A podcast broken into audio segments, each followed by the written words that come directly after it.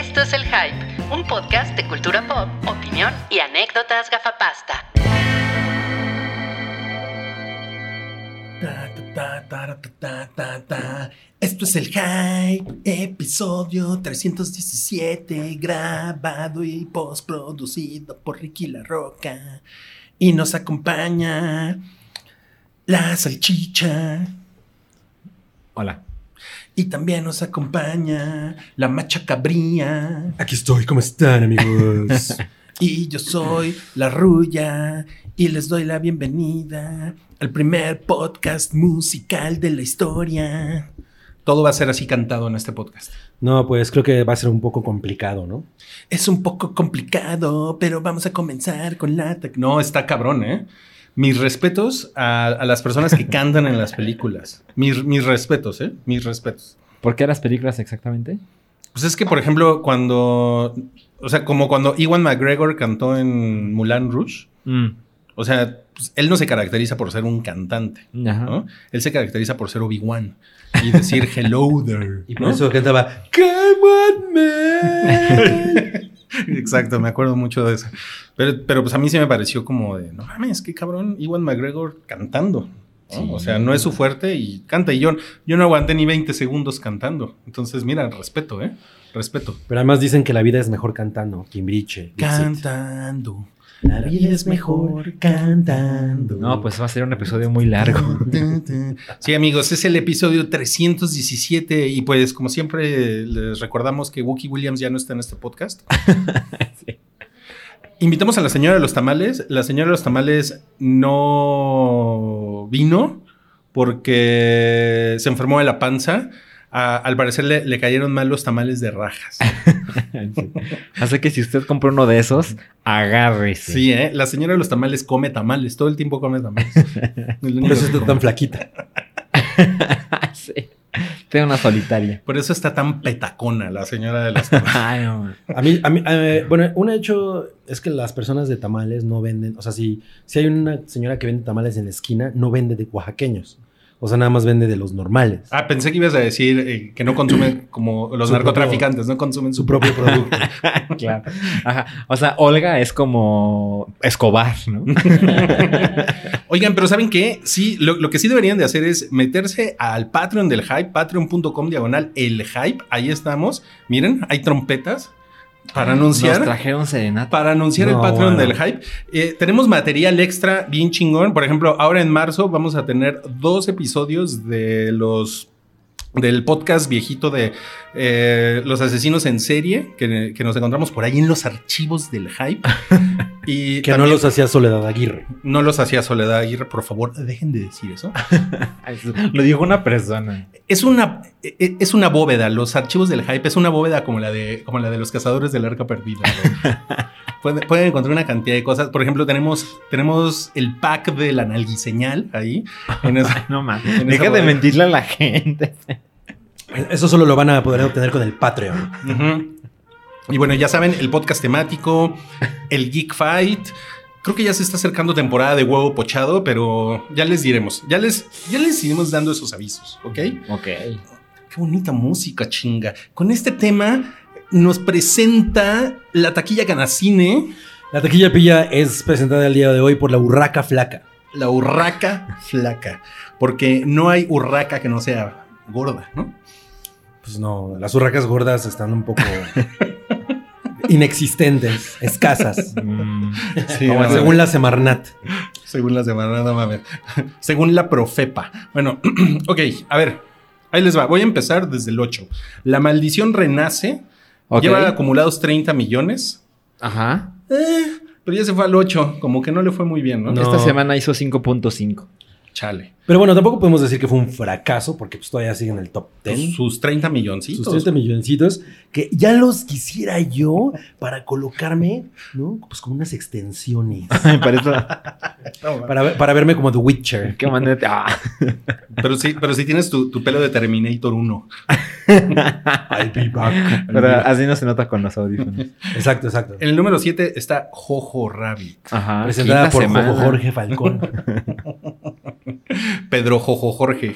Pepe Pedro Jojo Jorge. 81.5 millones. Eh, lleva más que La Maldición Renace. Bueno, pues es que lleva mucho tiempo y pues el Oscar y todo eso, ¿no? Claro. En el número 6, Buscando Justicia. Oh. La película de abogados negros. Just Mercy. Una semana en exhibición. Siete milloncitos. Se ve que las películas de abogados eh, pegan, ¿eh? Pues ahí, ahí Cabri puso su parte. Sí. Yo puse mi parte y al rato hablaremos de eso. Ok. En el número 5, Parásitos. No que ya lleva 136 millones de pesos. Como buen parásito chupando la, Chupando la- el- la car- taquilla. chupando la cartera del mexicano. esa película de chinos parásitos. En el número 4, Loco por T. Así, así dice, una letra T en, sí, es cierto. en Canacín. Es loco Sí, por, es no, no está mintiendo, loco por té. Sí, Loco por Terminator. Eh, lleva ¿Qué? 49 millones. ¿Qué Loco por el, por el tarado de Jaime Camillo. Oye, sí está medio pinche esta taquilla, ¿no? O- o- ¿En qué sentido? ¿En que está mal escrita? No, o sea, está, está como muy. Está como Blanda. muy disminuida, ¿no? Sí, Loco por ti. Sí, sí, sí. Bueno, han sido semanas medio pinchonas. Medio pinchona, sí. Sí, Eso sí, sí, es cierto. Aves de presa y la fantabulosa emancipación de una Harley Quinn. Ajá. Eh, está en el, en el número 3, lleva 182 melones. No, Así pues es. muy bien. Pues está bien, ¿no? La del perrito CGI. Mira, la del perrito CGI apareció en segundo lugar en la taquilla con 28 millones. El llamado salvaje con Harrison Ford. Pues creo, pues creo que tampoco está mal, ¿no? O sea, para hacer un perrito CGI. Yo creo que sí esperaban quedar en primer lugar esa semana, ¿eh? ¿Tú Pero- crees? Sí, yo creo que no, sí. no sé, porque ¿saben qué? Luisito Comunica. Son los, los podcasts en los que hemos hablado más de Luisito No Comunica. mames, que sí. ya, ya nos reclamaron. Que por cierto, eh, vas a Cinemex y te ponen el. es Ah, como sí. un, ¿no? Una cortinilla. de- Hola chavos, imagínense tener un, un spin que viaja a la velocidad de la luz. ¡Mmm! ¡Qué padre! y tú, No mames, sí, fue fatal. Fue fatal. Bueno, pues Sonic se aventó una semana de 67 millones de pesos, acumulados 230 millones. ¡Wow! Muy cabrón. Sí, ¿eh? Sí, sí, sí. O sea, se ve que el word of mouth estuvo cabrón. ¿Esta película es de quién? ¿De Paramount? De Paramount, sí. De Paramount. De sí. Monte Parado. Sí, sí, sí. Sí, porque yo he visto por ahí algunas personas de Paramount muy orgullosas Del desempeño de del Sonic. desempeño de Sonic. Sí, ¿eh? No, pues yo ya quisiera ese dinerito para, para mi pase anual de Six Flags e ir a estrenar el Crazy. Cada vez que estás peor el dinero. Antes era así, para remodelar tu sala. no, pues ya, ya. Ya la remodelé con lo que ganó el episodio 6. El, eh, Digo el ocho. El retorno Digo el del. Jedi. El retorno del Jedi. bueno, Ok. el estreno de la semana en cines Ajá. es El Hombre Invisible, en el cual sale la señora de Mad Men. La señora La de señora de Mad- Mad la Men. señora de Mad Men. Bueno, Elizabeth Moss. Elizabeth, Elizabeth Moss. Moss. Que no es Kate Moss, no hay que confundirlas. Creo que es muy difícil confundir a la señora de Mad Men con Kate Moss. Yo les tengo que decir una cosa. Esta película la dirige el güey que dirigió Upgrade. Que es una película. ¿Cuál es Upgrade? Upgrade No la es la de. Es la película que Cavi no deja de recomendar. Ajá, que está bien chingona. Es de. Es la que digo que es como Venom bien hecha. Es Mm. este güey que lo- pues lo intentan asesinar, pero lo dejan eh, paralítico y, en- y pierde a su esposa en, en el, ¿En el ataque? En el, atan- en el atentado y lo reconstruyen, lo- o sea, como un- ¿Como Robocop? Ajá, pero el güey, no mames la manera en la que está filmada esa película, porque los movimientos del güey, como es totalmente involuntario, él únicamente le da permiso a la computadora que controla su cuerpo de hacer ciertas cosas. Y por ejemplo, de pronto él, él se ve en peligro y alguien, y alguien lo va a asesinar. Y entonces el güey le dice, no me acuerdo cómo se llama la computadora, pero tiene un nombre. Pero le- Eddie. Le dice, Eddie, Eddie, la la, computadora. computadora. enamorada. le dice, Eddie, asesínalo. Güey, es en el momento en el que la computadora te- toma el control, lo que pasa eh, a nivel técnico es una cosa muy cabrona. Entonces, tengo mucha fe en que esta película tenga como, un, como recursos, eh, pues, por lo menos visuales, Que estén chingones. están chingones. Y pues el güey lo hace muy bien. O sea, el, eh, Upgrade es una película muy chingona con una premisa muy simple. Oye, una, una pregunta. ¿La secuela de Upgrade es Downgrade? Sí, de hecho el güey se queda así toda- en toda la película. Súper entretenida, no sabes.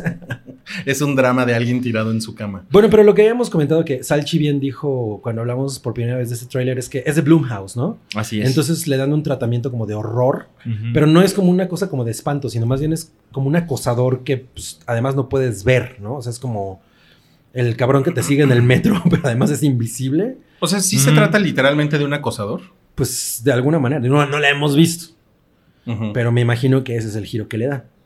Y eso pues suena aterrador porque da más miedo los vivos que los muertos. Sí, ¿no? Los, los, los stalkers sí que dan miedo, ¿no? Exacto, exacto, eso sí da miedo. Sí, está gacho. Pero cuéntanos, Alchi, ¿tú tienes ganas de verla? Muchas.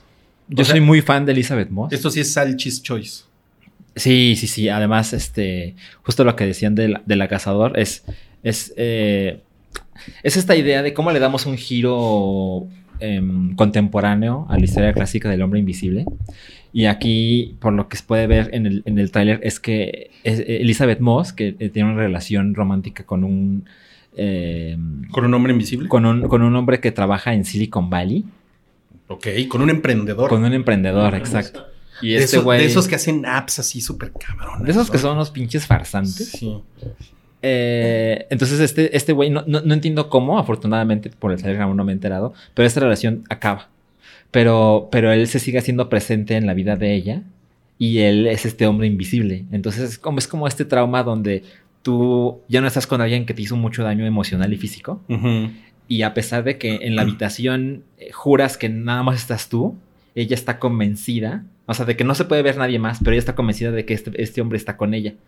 Y efectivamente él es este hombre invisible que no la deja en paz. No mames. Ajá, entonces es como el giro que tiene mucho que ver con el clima, con el, con el clima, con el, el- sí, con el clima nacional, pues, y, y, pues también global, donde pues cada vez se pone más atención a la violencia que reciben las mujeres. Ok. Eh, y además tiene muy buenas reseñas. Tú, tú ejerces violencia, pero sobre el micrófono. No, que dejadas. Deja, deja de golpear el micrófono, no seas golpeador del micrófono. Me tu too, Mito de micrófono. micrófonos. Este. Además, yo soy muy fan de Elizabeth Moss. ¿Sí? O sea, ella. De la señora de Mad Men. El, el mundo la conoce como la señora de Batman, pero la verdad es que hace, ha hecho cosas mucho más. Y no es la señora de. También sale en la, en la serie de esta de la- Handmaid's Tale, ¿no? Ajá, de- Así es. Que le ponen una... No, The, Hand, The Handmaiden's Tale. The Handmaids. Que le, que The le, Handmaid's Tale. que le- que le no, ponen The una- Handmaiden es la otra. que le sí. ponen una, una hoja Bond. Así. Sí, exacto. Sí. Esa. Ah, ¿viste el tipo de papel que Oye, es? que por cierto, Lee Wannell, que es el director de esta película, Sí. justamente mencionó que una cosa que necesitan los monstruos de, de Universal es que vuelvan a ser aterradores. Eh, a propósito de la película que acaba de hacer y de la, y de, la de la Pues- momia, Pues un hombre Que invisible no- acosador sí Con Tom Cruise. aterrador, ¿no? con Tom Cruise, exacto, que fue que era la intención de hacer el Dark Universe de Universal y se fue al carajo. En una película. Pero ni el- así la primera película se fue al carajo. Entonces lo que él dice Bueno, es, güey, es que lo esa película está muy mal. ¿Tú la viste? La vi, Mm. la vi, la vi en la tele. Creo que la vi en HBO. La vi en el autobús. No, Y- yo decidí no verla. Sí me parece que está bien, bien culera, ¿eh? Pues mira, Pues yo, bueno. yo planeo hablar de El hombre invisible la próxima semana. Yo también, ¿qué te pasa? Va. Estoy- Oye, estoy pero prendido. ¿y si, ¿y si no lo puedes ver? Yo vi la película de Kevin Bacon cuando tenía. Sale Daryl Hannah, ¿no? ¿O cuál es la, la de No Kevin- la recuerdo a es ella. Ah, no, en la de Kevin Ah, sí, Bacon. sí, hay una Elizabeth de que- del hombre invisible con Daryl Hannah, creo que sale Chevy Chase o alguien así. Ah, pero ese, ese es de broma. Es de broma, sí. Pero la, la- No, la, la de Kevin Bacon era, era de verdad. Órale. Era No, pero- en serio. hay una que es como la original de los de la Universal, ¿no? Ajá, sí. Que Ah, claro. es como de mil- 1930 y pelos. ¿no? Esa nunca la he visto. Eh, Esa es la que puedes decir que no has visto. Pero a nadie le importa. Yo No, sí la vi, yo pero- la, yo, la, yo la vi, yo me compré el VHS, me acuerdo. Ok. Yo la vi en Canal película. 11. Y es, está chingona, ¿eh? O sea, sí es una. es Tengo una curiosidad de cómo resolvieron el este hombre invisible hace cosas Es un- en el 30. Es un gran efecto. Porque en la de Kevin Bacon se ven las, las venas. O sea, Ah, es de, ¿no es de Paul Verhoeven esa película? la verdad no recuerdo ese Sí, es de. Paul Verhoeven. Creo que sí, es, es terrible. Miren, la de. La, la original de Universal es de 1933. Ni habíamos nacido, mi No, pues no, ¿eh? Así, así como me ven que ya estoy medio, ya estoy medio betarro. No mames, pues, sí, es de Paul Verhoeven. Se, Ah. llama, se llama Hollow. Man. Hollow Man, Hollow que Man. esa es la Es del del 2000. La del 2000. Bueno, yo, yo les he comentado que yo odié esa película muy cabrón cuando- Sí. porque mata a un perrito. Ah, esa es la razón. No mames, güey. Eh, o sea, yo, yo me desconecté por completo de esa película cuando mató al perrito porque me, me pareció así como un acto de violencia innecesario porque... Pero pues, no te desconectaste de John Wick y también matan al perrito. Pues sí, pero John Wick no lo mata. O sea, aquí es como el... O sea, justamente en John Wick Ya tiene todo, entiendo. tiene todo que ver que matan al perro porque eso es lo que in- Inicia, el- la masacre. Y aquí, la verdad es que el güey se vuelve loco, el hombre invisible se vuelve loco de la nada. Es así como, como si la invisibilidad te volviera malvado solo porque sí. ¿no? Pues, pues es que esa es la idea. O sea, el estrés del experimento lo enloqueció. Pero, no mames, güey. También pasa eso con el Green Goblin. Mira, no me voy a poner a defender Hollow Man. No mames. O sea, el güey a los cinco minutos dice, ah, voy a matar bien culero a este perro. Está de la verga eso. Yo cuando la vi salí, salí muy impresionado, ¿eh? Yo tenía ¿De Hollow 14 Man? años. Estabas Dije, wow. Oye, pero tiene unas escenas que sí, como, como que sí están hornies, ¿no? Mira, por ejemplo, estoy viendo en, en- en los clips que te recomienda Google, está lo del gorila. El gorila que hace invisible. Ah, al No. principio. Ajá, no mames. Entonces, sí tiene sus cosas. Bueno, no, olvídenlo, tenía 14 años. Mi opinión no es relevante. O sea, ¿tú no, tú no te acuerdas que, que se pone muy sexual esa película? ¿no? Pues se pone bastante sexual. La de Ese es de Man. Verhoeven. Sí, sí, o sea, hay una... Ah. hay- porque él viola a, a una chava, güey. O sea, le, le- le empieza levantando... el Eso, eso lo recuerdo ahora, sí. Es, es perturbador. Un poquito. De- sí, ah, pinche Paul Verhoeven. Todo es su culpa. Paul Verhoeven y... eh, o- no es Paul Verviejo, ¿no? No. Es Es. Verhoeven. Sí. Bueno, No. pero Invisible Man. Eh, I'm there. Pues sí, ¿eh? Sí, sí me, sí me gustaría verla. ¿Es, es clasificación B15? ¿Sabemos? Déjame, dame un momento. Para, para, para ver si voy a poder llevar a mi bendición. porque si es Ah, clasificación sí, es C, B15. Es B15, ah, entonces sí, sí puedo Sí llevar a mi bendición. Entonces tenía 20 años que no se hacía una película del hombre invisible. Pues sí. Sí, sí, sí. No es como que el mundo la estuviera pidiendo. Pero, No. pero mira, el equivalente fue eh, Harry Potter con su, con su capa de la invisibilidad. claro. O el Señor de los Anillos con su capa de Ah, también tenía una capa. De hecho, yo creo que de ahí salió el concepto. Es muy probable. Bueno, entonces yo no sé si ver el hombre invisible o ver aliens con mi, con mi bendición. ¿Ustedes qué harían? No, no mames. Ve pues, Aliens. ve Aliens. Sí, o sea, es que es una experiencia muy especial. Sí, claro. Ok, ok. Bueno, incluso puedes ver Puedes esto ver la las- próxima semana. Exacto. ok. No, no se va a ir. Pero Aliens solo va a estar Solo va a una ser- semana. Exacto. No, pues gracias, gracias por la recomendación. También se estrenan Dile en. que lo viste en el hype. Le voy, le voy a decir eso a mi bendición. También se estrenan en cines eh, La Rebelión. No, Rebelión de los Godines. Así es. Sale, sale Bárbara de Regil, la que critica a la gente que traga tacos fritos. Yo dije la mamarracha esa de los Tú le cuadritos. dices la mamarracha de los El otro cuadritos. día, en, en el hype te explico un meme. El otro día me, me pasaron un meme donde sale un niño dibujando así en su casa. Y llega su mamá y dice, ay, qué bonito te quedó el Goku. Y dice, no, es Bárbara de Regil. Oye, pero sí está bien buenota, ¿no? Pues está guapa. O sea, eso no puedes negarlo, ¿no? Pero, pero es medio inmamable. Es, es- bueno, y en la No, película, bueno, según, el, según el tráiler que, que- que vi, en la película sale de inmamable. Y nunca se subió al metro. Nunca se subió al metro. Hay una parte del final en el que la, una mo- la, la otra morra, la, la antagonista de Bárbara del Regil, Ajá. le mete un chingadazo, un cabronazo, y le dice, órale, culera, nunca te has subido al metro, o algo así. Sí. ok. Es una, es una película como que antagoniza pues a los, a, lo- a los godines de a pie con los Contra godines los fresas. godines fresas, exacto. Sí. Contra, el, Ah, contra los de ventas. O sea, entre los Exacto. godines también hay razas. Exacto. O sea, esta película es diferente a Godines contra Mis Reyes porque Godines contra Mis Reyes era... O sea, el Mi Rey era como el güey de... No, pues, ¿qué onda, Pops? Vamos a poner una app, ¿no? Y pues, yo le voy a pedir el dinero. Solo son dos millones de pesos. Se los voy a pedir a mi, pa- a mi papi, güey. Y, y se pelean con los Godines, ¿no? Pero aquí en realidad es más como, como los Godines eh, regulares de Tupperware Ajá. contra, contra los Godines de alto pedorraje. Con otra de los que van al Sonora Grill. O sea, sí, pues es una manera de ponerlo. al, al whisky 2 por 1 Así unos, unos Johnny Walker, unos etiquetas rojas. Y regresan bien pedos a las Regresan 4 de la tarde. No, pues normalmente los jueves A ya, checar. ya nada más van a ser hora nalga, ¿no? Un Pues eh, el avance pues, se ve exactamente como lo que esperarías. Ajá. Como la calidad por lo menos de la imagen no está tan culera. No, está, está, O sea, se ve que... es- O sea, tú viste eh, Miralles contra Godines. está como de, de ese estilo. O sea, Y viste el trailer de este. sí, o sea, son, son, son películas que están, eh, pues, pues están bien producidas. Trabajan en- eh, cerca de Televisa Santa Fe, de hecho. Yo, sí, sí, sí, de hecho. Hay sí. una escena en la fuente esa de la, de la cara que nada más le falta un cuarto. O sea, o sea, como que es, es, es es muy claro que son películas hechas para entretenerte una hora y media y ya, no, no, no pasa nada. Pero además ya, o sea, que ya podemos hablar de un subgénero del Godín, ¿no? O sea, ya hay por Ya. lo menos como tres. ¿Películas de Godines? Sí, ¿no? O sea, está... ¿Cuál no es sé la por- otra? No sé porque yo, yo siento que más bien aquí el, el género es comedia mexicana contemporánea. O sea, por eso, pero hay un subgénero de Godín. No sé. ¿Todavía no hay? No, No me atrevo. O sea, a si esto fuera Blockbuster lejos. no habría subgénero de Godín. no. Pero sí, pero sí estaría chingón, ¿eh? Porque sí se ve que es un, se ve que es un tema que obsesiona a la audiencia y este y a videocine. Y mira, lo dirige Carlos Moret, que espero que sea Carlos Moret de Lola. Yo iba a hacer ese chiste, pero qué bueno que me ganaste. Ay, mira. Estuvo buenísimo el chiste. También, también se, se estrena No soy quien crees, que es turca. Ah, es de, no, es de Juliette Binoche. Sale Juliette Binoche. Está interesante la. Es- ella la- sale en puras películas turcas. Este... Sí, en las que hablan francés. Sí, ¿no? Como, Sí. como en las putas mierdas esas de, De Kieslowski, Kieslowski. güey. Sale nada más en una. Bueno.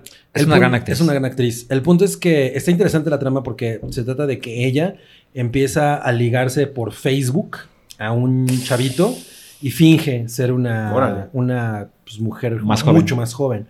Pero ella nunca, al Él parecer... tiene 24 años. Ah, exacto. Al parecer, por lo que veo en el tráiler, nunca tiene realmente interés de conocerlo. O sea, todo, todo es así como, como meramente... Pues así como son las relaciones de ahora, mi Rui. Es una fantasía. Es una fantasía. Y pues su amiga le dice, no, mija, lo que estás haciendo está mal. Creo que como que la, incluso su psicóloga. Oye, pues yo, yo se me he inventado un par de esas relaciones de, de pura fantasía. ¿eh? ¿Y cuántos años tienes en esas relaciones? No, no, normalmente yo sí digo, eh, tengo a, a lo mucho, pues me quito un par de añitos. Normalmente. Normalmente, pues sí digo pues, los años que tengo. Bueno, pues, Normalmente. para- a veces para las mujeres es un poco más difícil hacer eso. Pero bueno, se ve que ella empieza a enredarse. ¿Por las patas de gallo? Por las patas de gallo. No, pues no les gusta decir. ¿no? Hay muchas de las que no les gusta decir. Qué mal. Todo mal. Ella se va enredando cada vez más en, en- en este romance. Obviamente, pues Se me hace que sí se conocen. de- se- en, en algún momento me imagino que deben conocerse y se ve interesante. ¿Cómo se dice coger en francés? Pues de Voulez-vous coucher avec moi? Se, se- se dice coger. se dice ponchar, Sí, clavar. clavar. Pero pues, se ve interesante la película. Ok, ok. Sí, es muy Eh, interesante. Se estrena otra película turca que se llama El acusado y el espía, que es esa película de Polanski Esa, que ganó esa película premios. turca de Polanski. Ah, ese, ese No mames, marrano. ¿la, vas, la vas a ver? Yo no veo películas de Polanski. ¿En serio? O sea, o sea, Ah, tienes ah. una política personal. Sí, la verdad es que sí. O sea, la verdad es que tampoco es como que me encante, pero no es algo usual en mí. O sea, por ejemplo, las películas de Woody Allen las puedo ver sin ningún problema. Porque sí siento que es una, una mecánica diferente. Pero con Polanski sí es como, no, espérate. Ahí sí puedo mantener una línea y O sea, o sea, No o voy sea, a ver esto. ahí sí como espectador tienes un dilema moral. Totalmente. Pero sea- además, insisto, la verdad es que tampoco es como que yo sea fan de Polanski. Ajá, entonces, ajá. es más Lo que pasa es que es una persona que tiene muchos altibajos, ¿no? En su filmografía. Uy, sí. Entonces, bueno, eso también es como off-putting. Pero esta película se ve... Of Vladimir of- Putin. of Vladimir Putin, exacto. Esto se ve chingón porque es sobre una... Pues sobre una conspiración en contra de una... eh, de un general, creo que era judío, que lo acusan de, de ser... De, es, ¿no? de ser es- espía Ujú. eh, pa- para los alemanes y pues lo encarcelan, o sea, lo enjuician, lo encarcelan, la chingada. Y una de las personas que, que justamente está eh, pues a favor de que él sea encarcelado, de pronto se da cuenta que la, que el, pues, que el- la información sigue pasando a los alemanes. Entonces dice, Ok. ah, pues esto no, esto no es lo que nos dijeron. Y entonces se mete a investigar qué es lo que pasa. Entonces, pues es una cosa así como de injusticia, ¿no? Eh, tremenda. Y bueno, hay mucha conversación porque obviamente la gente eh, empieza a decir, no, pero es que Polanski se pone en el papel de este Alfred Dreyfus, que es el personaje del, de- de- de- del enjuiciado. Y él es el que se quiere Ah. como volver un mártir y en sus personajes refleja ese, Mm. ¿no? Como que el mundo está en su contra. Entonces, bueno, eso es como... Esas ya son interpretaciones, ¿no?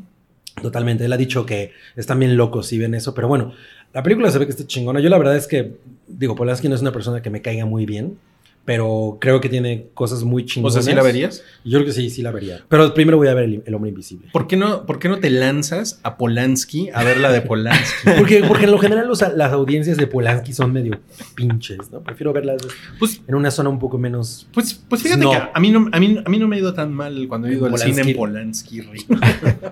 No mames, güey. ¿En qué momento volvimos a mis reyes contra Godines? Sí, no, y, y se estrena algo que se llama Mi Último Amigo, que es como de cáncer. Sale William Dafoe. Sale el, el guapísimo William Dafoe, William ¿no? Dafoe. Según Fer- Fernando Solórzano, el guapísimo William Dafoe. Pues Chocomiao también opina que es guapísimo. Pues, según Chocomiao y la- y Fernando Solórzano, el guapísimo. Hay dos mujeres. Bueno, es eh, por lo que veo de la película, porque el tráiler me, o sea, como que me costó un poco de trabajo interpretar de qué realmente va. Como dijiste, eh, o dijo Toby, o quién dijo, Sí, Toby, es como de cáncer, puso ¿no? Sí. que es como de cáncer, exacto. Él al parecer eh, tiene cáncer, pero su el último amigo es como un niño con el que él tiene una relación en el hospital en el que Ajá, está. sí. Y por lo que ves en el trailer, ellos él empieza como a tratar de pintarle un mundo, pues, como menos, eh, menos oscuro a este niño, ¿no? Como que trata de, de- de- de- de que su enfermedad sea más llevadera. Ay, Digo, güey, a, mí, a mí las películas de cáncer me zurran. ¿Cuáles te gustan? ¿Las de papiloma? bueno, ¿sabes qué? La- me- Las del coronavirus. es que en, en- en general las películas de enfermedades terminales me zurran. Pues- ¿Cuál, es, ¿Cuál es tu favorito? Eh, Jack, de enfermedades, Jack. Con- Pero, no es No enfermedad terminal. ¿Es una enfermedad ¿no? terminal? Sí, pues el, el- el güey se muere como los No, no seis es meses. terminal. No, ¿sí? Sí, pues sí. No mames, el güey se muere como de 11 años. Pero se ve como Robin envejece Williams. muy rápido. ok, bueno, en streaming se estrena Better Call Saul. O, o como, o como diría el hoy finado Mareo Flores, Better Call Saúl. Es, tenía que decirlo, perdón. Es la. Ay, un saludo, Mari. Bueno, eh, es, la, es la temporada 5, eh, donde es esta serie que muchos, muchos críticos se debaten si es mejor que Breaking Bad. O simplemente es otra cosa, así como paralela que está igual de chingón que Breaking Bad. ¿Tú crees que, o sea, depende mucho de Breaking Bad, ¿no? Depende. Pues al parecer no, ¿eh? ¿No? O sea, como o que. sea, si tú no supieras nada de Breaking Bad, puedes ver esta serie y... Ajá. ¿Sí? Pues es que además esto pasa antes. Pero... O sea- o sea, par- o sea, pero parte del chiste es que tú sepas que tiene relación O sea, con sí. eso. O sea, si viste Sí. Breaking Bad, tiene como mucho chiste. Better, Better Call Saul. O sea, creo que ahí hay un tema, porque si, si depende de Breaking Bad, entonces no necesariamente es mejor. Pero creo que no, creo que no depende. O sea, yo la verdad es que soy muy mal termómetro porque solo he visto la primera temporada. Sí, mismo caso. Y ya, y ya tengo, ya ¿De tengo ganas de verla. ¿eh? De ver el Call Saúl. Ver Tengo- el col. Ver el, ver el Call Saúl. Y tengo, tengo ganas ya de como de ponerme al día, ¿saben? O sea, la verdad es que ya hay, hay mucho ruido alrededor. Además, tengo entendido que en esta temporada ya Jimmy, que es el nombre del protagonista, ya se convierte en Soul en esta temporada. O sea, es como, eh, o sea, entre temporadas, entre la 4 y la 5, es cuando ya sucede esta transformación, que él ya es como este pícaro abogado que hace maldades, ¿no? Ok, con, con gente malvada. Eh, Entonces, la verdad es que ya, ya me dio mucha curiosidad. Es que a mí no me gustó la primera temporada, a mí me mató de hueva. A ti también te dio hueva, ¿no? Mira, mi, como, que- o sea, la vi y dije, ah, sí tiene como su propia onda y nunca quise continuar. O sea, es que no, no es como que me haya dado hueva, sino como que pensé, aprecio que no es la misma cosa que Breaking Bad y creo que puedo vivir sin verla. Pero aparentemente, como Breaking Bad, cada temporada se pone mejor que la anterior. Por ejemplo, si, si hubieras visto Breaking Bad, la temporada 1, cuando es lo único que existía, Pues no es la mejor temporada. no, la verdad es que como que si no hubiera el hype, igual yo no lo hubiera continuado. Pero yo empecé a ver Breaking Bad cuando estaba la temporada 3. Mm, y ya Entonces todo fue el como... mundo estaba metiéndose el dedo. "Ah", Ajá, y luego la temporada 2 mejora, la temporada 3 mejora. Y creo que se repite con Better Call Saul. Entonces como que no le tuve la paciencia. Ya, ya, ya. Pero constant- cada vez que se estrena una nueva temporada es como... "Ah, Ahora, si es, verla. si es Better Call Saul, Breaking Bad sería rompiendo malo. Exacto, exacto. sí. ¿Estás de acuerdo? eh, sí. O Breaking Malo. Como Breaking Malo. Ahora, le preguntamos a, a- a Santiago, al hombre en la silla del hype. Él es, él es la persona que los entretiene en las redes sociales. Así es que les encargo que vayan hoy y le besen sus testículos. Pero ¿y Toby? No, no, no. Toby es el que hace la escaleta, güey. O sea, Toby está toda la semana en chinga haciendo la escaleta. Bueno, le preguntamos la semana. Le pagamos demasiado. nueve horas diarias. Bueno, le preguntamos a Santiago si Better Saul es mejor que Breaking Bad y nos puso, yo creo que sí. Pero es algo totalmente diferente. Breaking Bad es más como un thriller, hay suspenso, hay acción, no sabes en qué va a terminar. En Better Call Saul todo es más pequeño, lo que se está jugando es más personal. Sabes en dónde va a terminar, pero el trayecto es muy tenso. Poco a poco se va viendo cómo el personaje de Jimmy va desapareciendo para darle entrada a Sol y eso trae consigo la destrucción de sus relaciones principales, su No hermano y su pareja. Está ¿Suena como Breaking Bad? Sí, suena chingón, suena chingón. Ahora les tengo noticias. Ok, yo no voy a ver la quinta temporada como está saliendo. Ya, no pasó, ¿ok? O, o sea, pero sí te vas a poner al día. Ay, pues sí quiero, pero es que digo lo mismo cada año. Pero va a haber seis temporadas. Nada más. O sea, la sexta es la última. Mm. Entonces, si tienen como la cosquillita de debería empezar a verla, la verdad es que Ahorita es buen momento. es buen momento. Ajá, exacto. A lo mejor alcanzas a ver un poquito de los últimos episodios de la quinta temporada con el resto de la gente. Y ya puedes aventarte la sexta temporada, un episodio a la semana Oye, con si todo alguien, el mundo. Si alguien ve Better Call Saul antes que Breaking Bad, pues que nos cuente la experiencia. Eso Ajá, estaría interesante, sí. ¿eh? Eso estaría interesante. A lo mejor tú puedes hacer eso. A lo mejor yo puedo hacer eso. Bueno, también se estrena, eh, bueno, eh, por, por cierto, pueden encontrar Better Call Saul en Netflix, que es donde está saliendo, y está saliendo un episodio a la semana. Ajá, y de, de esta temporada van dos porque salió dos días consecutivos, pero es una excepción. Es una excepción, sí. Y también en Netflix se estrena Altered Carbon, la temporada 2. Ya no sale Marta y Gareda.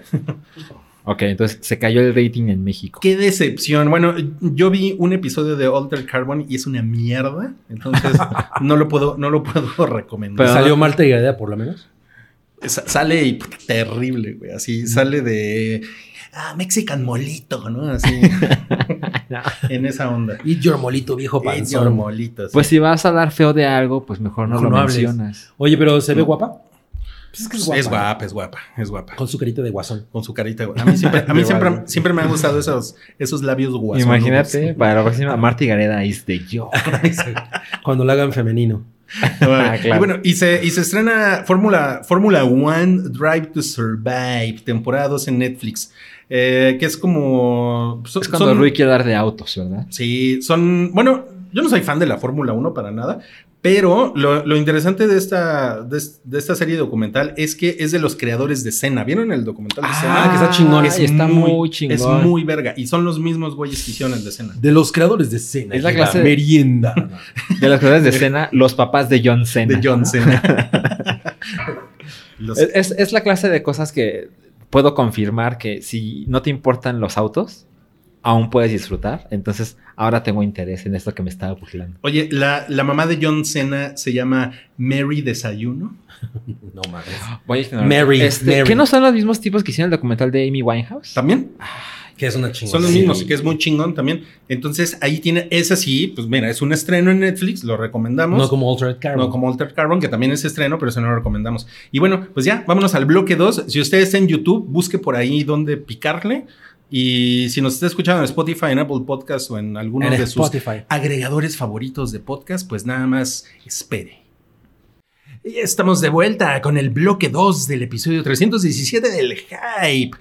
Eh, gracias a Ricky Riquín Canallín por, Calabacín. Calabacín por, por dar el claquetazo y así iniciamos este. El claquetazo popis. Así es como iniciamos este segundo bloque. no mames con el Con la claquetazo, referencia. popis. Bueno, es, este, este, este es el bloque, amigos, en el, que, en el que hablamos de cosas que vimos en la semana. eh, y también vamos a hablar de algunos trailers. Entonces, bueno, vamos a platicar de Just Mercy, Waves y Hunters. ¿Con qué quieren empezar? Pues ya lo dijiste en ese orden. No, no, no, vamos a empezar como él dijo. Ok, Just Mercy. Just Mercy ¿Tú quieres empezar? es la película de abogados afroamericanos. Wow. Muy bueno, bien. eh, Un poco de respeto en este podcast. Just Mercy que aquí le pusieron donde los abogados se atreven. No mames. No, eh, Buscando justicia. buscando justicia. Donde los pusieron. abogados negros se atreven. Eh, que sale, eh, pues, el güey malo de, de Black Panther. Michael B. Jordan. Michael B. Jordan. Es Michael B. es Jordan Creed. porque no es Michael Jordan, ¿no? Sí, Entonces es, como, es como el B. es como El otro es Michael A. Jordan. Michael 2 Jordan, ¿no? Sí. No Michael B. Jordan, eh, Jamie Foxx Ajá. Así es. y Jaime Ja- Ja- Zorro. Jaime Zorro. Eh, es, es una película de, de, pues, muy normal de abogados en el sentido de que está filmada de una manera poco, poco espectacular. O sea, no es como A Few Good Men que tiene estos momentos explosivos y la cámara hace cosas como muy cabronas para que Tom Cruise y Jack Nicholson se vean del tamaño de Se la les ve un pantalla. pitote. Ajá, exacto. No, es una película en ese aspecto que trata de ser... Ah, pues también sale tu, tu novia, eh, Captain Marvel, eh, Brie Larson. Ah, pero ¿de- ¿ella de qué sale? Pues sale del, como de la De abogada, compinche de, ¿no? del abogado, exacto. Ah, según yo es salía como de- la ayudante. de tontita. No, no sale de tontita. No De- mames, o sea, ella nunca saldría de tontita. ella nunca saldría de- Nada. No saldré de Es, es, es, es demasiado ma- mamoncita, ¿no? Para salir de tontita. Pues aquí yo pensé que iba a tener un papel como mucho más grande. Realmente es muy menor su papel. Todo carga eh, en los hombros de Michael B. Jordan y Michael, y Michael J. Fox, ¿no? Y digo, y Jamie Fox. Jamie B. Jamie Jordan. B. B. Jordan. like, Y Todo mal. Está muy bien. O sea, la verdad es que la historia es muy chingona. Es eh, una película sobre un, este abogado que pues, es un güey que estudia en Harvard. Va a Alabama, uno de los estados más chingones de Estados Sí. Unidos. Va ¿no? a Alabama. A Alabama, donde pues... Alabama. a- la, la- la Para mayor- bailar la bama. Todos los, prácticamente todos los que caen, porque además está ubicada en los 90, todos los que han caído en, el, en el death row, ¿no? En, en la, en la antesala de la muerte, Ajá. son ejecutados, especialmente los negros, ¿no? Claro. Entonces es un, es un estado que le tiene muy mala onda al- al- a, los afroamericanos. Y entonces Jamie Foxx es, eh, pues es un, es un prisionero que ha sido encarcelado por un asesinato que él no cometió. Y entonces eh, Eso, Michael- eso, eso esperaba. Espera, la película siempre es muy honesta cuando te dicen, este hombre es inocente. Ajá, porque además lo, lo que, lo que este güey, lo que Ma- Michael B. Jordan O sea, no hay, de no hay un misterio de No, en ese sí no hay un misterio. Ok. Eh, eso, eso, eso está completamente establecido desde el principio. Entonces, más bien la película se trata de cómo este abogado, en un estado que además es negro, en un estado que es tan racista, le va, o sea, a- ahora sí que va ahí que les dice, chinguen su madre, cabrones, esto es, esto es, esto que están haciendo es un crimen, porque además es un crimen de dos, de- desde dos perspectivas. Uno, tienen un hombre inocente en la cárcel, y dos, la persona que cometió el crimen Está libre. está completamente libre, y nadie está preocupada en, en buscarlo. El caso está sostenido sobre evidencia absolutamente Frágil. endeble, frágil. Y, y pues es un caso real, porque además creo que el, el abogado real produjo también la película, Oh, ok. ¿no? Entonces es una cosa ahí como también un poco de propaganda, pero bueno, la, la historia es suficientemente poderosa y tiene secuencias, eh, como les digo, no es como muy espectacular cinematográficamente, pero todo recae en las actuaciones y son brutales, ¿no? O sea, todo, muchas secuencias. Hay una parte de una ejecución en la silla eléctrica que probablemente no es muy gráfica, pero la manera en la que está retratada es súper dolorosa. Entonces, creo que hay una cosa ahí como de, bueno, la, la verdad es que es que hacer justicia, a pesar de que una veces tiene esta idea de que no, Estados Unidos tiene un sistema. pues, la- estos- Bien esta- cabrón. sí, exacto, ¿no? Y, y estas escenas de- del juzgado donde el abogado se pone a soltar un, un, un, ¿no? Como un discurso súper Su alaraca. Ay, en realidad vale madres porque pues eh, básicamente en, en una situación como esta pues hay una gran posibilidad de, de salir perdiendo y entonces esa es como realmente la, la pues como la parte interesante de la película Pero pues las, las- las películas de abogados, eso es lo, lo- lo que necesitan es que el drama de la corte esté intenso y, y que sientas empatía. fíjate que aquí y- no, no, no recae tanto en el drama de la corte o Mm. sea sí hay escenas de corte pero más bien es como eh, eh, es sobre esta situación ¿no? en la que el abogado es, tam- también puede ser una víctima cosa que, que además es muy fuerte aquí Una, una víctima, por O favor. sea, porque no es el abogado, no es, como les digo, no es Tom Cruise con sus maletas y... Eso es un abogado que también lo están chingando, también Claro. es, es amedrentado en varias ocasiones y, y eso, como, la, como la parte del temple de esas dos personas que al final es real, Mm. es lo más chingón. Y la verdad es que yo creo que está bastante bien. Yo vi mucha conversación de que los Oscars ignoraron esta película. Pues, ¿No te parece esa clase de película? ¿sabes? ¿Sabes Pues es qué como pasa? la, Es que la de es- Waves es lo mismo. es Lo que Bueno, también, les también. decía la semana pasada. Sí. Siento, a mí me gustó mucho. Yo la, yo la verdad es que la disfruté mucho y, y- y- y- y- y fue, es una muy buena experiencia. Pero no creo que tenga nada destacable. O sea, creo que ahí eh, eh, ese es el, el- el gran problema, ¿no? Los- o sea, sí, sí hay esta historia, pues te digo, al final es de afroamericanos y eso podría ser como, como carne para el Oscar, pero pues está bien y ya. Oye, Ya. si es de afroamericano, ¿sale el negro Vin Diesel? Desgraciadamente no. Lo- los. Él habría resol- resuelto todo A puta. putazos. Con la familia. Exacto. Pero sí, sí, sí está, sí está bien. O sea, si se les gustan las películas de juicios, esta es una muy buena recomendación. Ok, ok. Muy bien. Bueno, ¿quieren que les platique de Hunters? Por favor. Bueno, ya me eché todo Hunters. No mames. Todo. ¿Cuántos episodios son? 10. Wow. Y sí son como 11 horas, porque el primer episodio es de hora y media. Ahora es como un piloto. Es una, es una peliculita. Ajá. Y no mames, o sea, no, no- no es así como que haya episodios de 40 minutos, o sea, todos son prácticamente de una hora. Es, es, una, es una serie que se toma, se toma mucho tiempo. Creo que ese es uno de los pedos de la serie, pero bueno, ahorita les cuento eso. Em, híjole, Ajá. miren, creo que lo, lo primero que hay que decir es que Hunters no es, un- no es una lección de historia. Ok, pero O sea, tienes que hacer la reseña es- como si fueras Horacio Villalo- Villalobos. ¿Cómo, cómo es? Hunters. Hunters. A ver, Hunters. Hunters. Creo que lo, lo- lo primero que deben saber es que no es una lección de historia. Eso es muy importante. Porque Ok, entonces hay mucha... está inspirado. mucha licencia. Sí. Está inspirado en, en- en hechos reales de judíos cazadores de nazis. Pero la verdad es que los judíos civiles que cazaban nazis, o sea, no estamos hablando de cosas como Múnich, que eso era así Sí, el, eso el era- Mossad, ¿no? Ajá, exacto. Y eran exmilitares y eso sí era como... Estos eran civiles. eh, Sí, eso era una operación eh, paramilitar, pero estos son civiles. La verdad es que, por lo que he leído, pues eran como mucho menos espectaculares, ¿no? Que lo que uno ve en esta serie. O sea, eran más como, como güeyes que los detectaban. Eran un poco como los de Don't, Don't Fuck With Cats. Eran más como, como, como gente ñoña que Don't ayuda. fuck with Jews. Exacto. Gente ñoña que ayuda a, a- a las autoridades, en este caso de, Israel, etcétera, etcétera, a que lleven a, a los judíos ante la justicia, ¿no? Era un poquito más por ahí, ¿no? Y aquí la verdad es que sí se toman una, una licencia que se. que yo creo que eso es lo más criticable para mucha gente, que se va hasta el lado tarantino, Mm, de las cosas. Ok. ¿no? Tampoco es tan, tan, tan, o tan sea, no es. Inglourious Bastards. No, no, O no. sea, como procura como más el entretenimiento que la verdad. Totalmente, sí.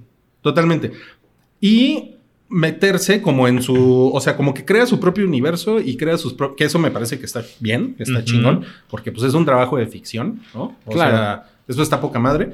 Y, crea sus propias reglas y adentro, este, entonces están los dilemas morales de los personajes y las traiciones entre ellos o no, o sea, lo que vaya sucediendo ahí, ¿no?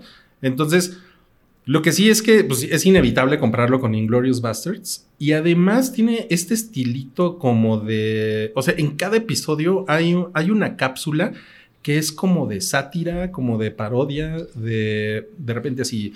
Eh, ¿por qué todo mundo odia a los judíos? Y entonces ves un, un, pro- un programa de concursos tipo Jeopardy, en el cual le hacen preguntas a la gente. ¿Por, por qué?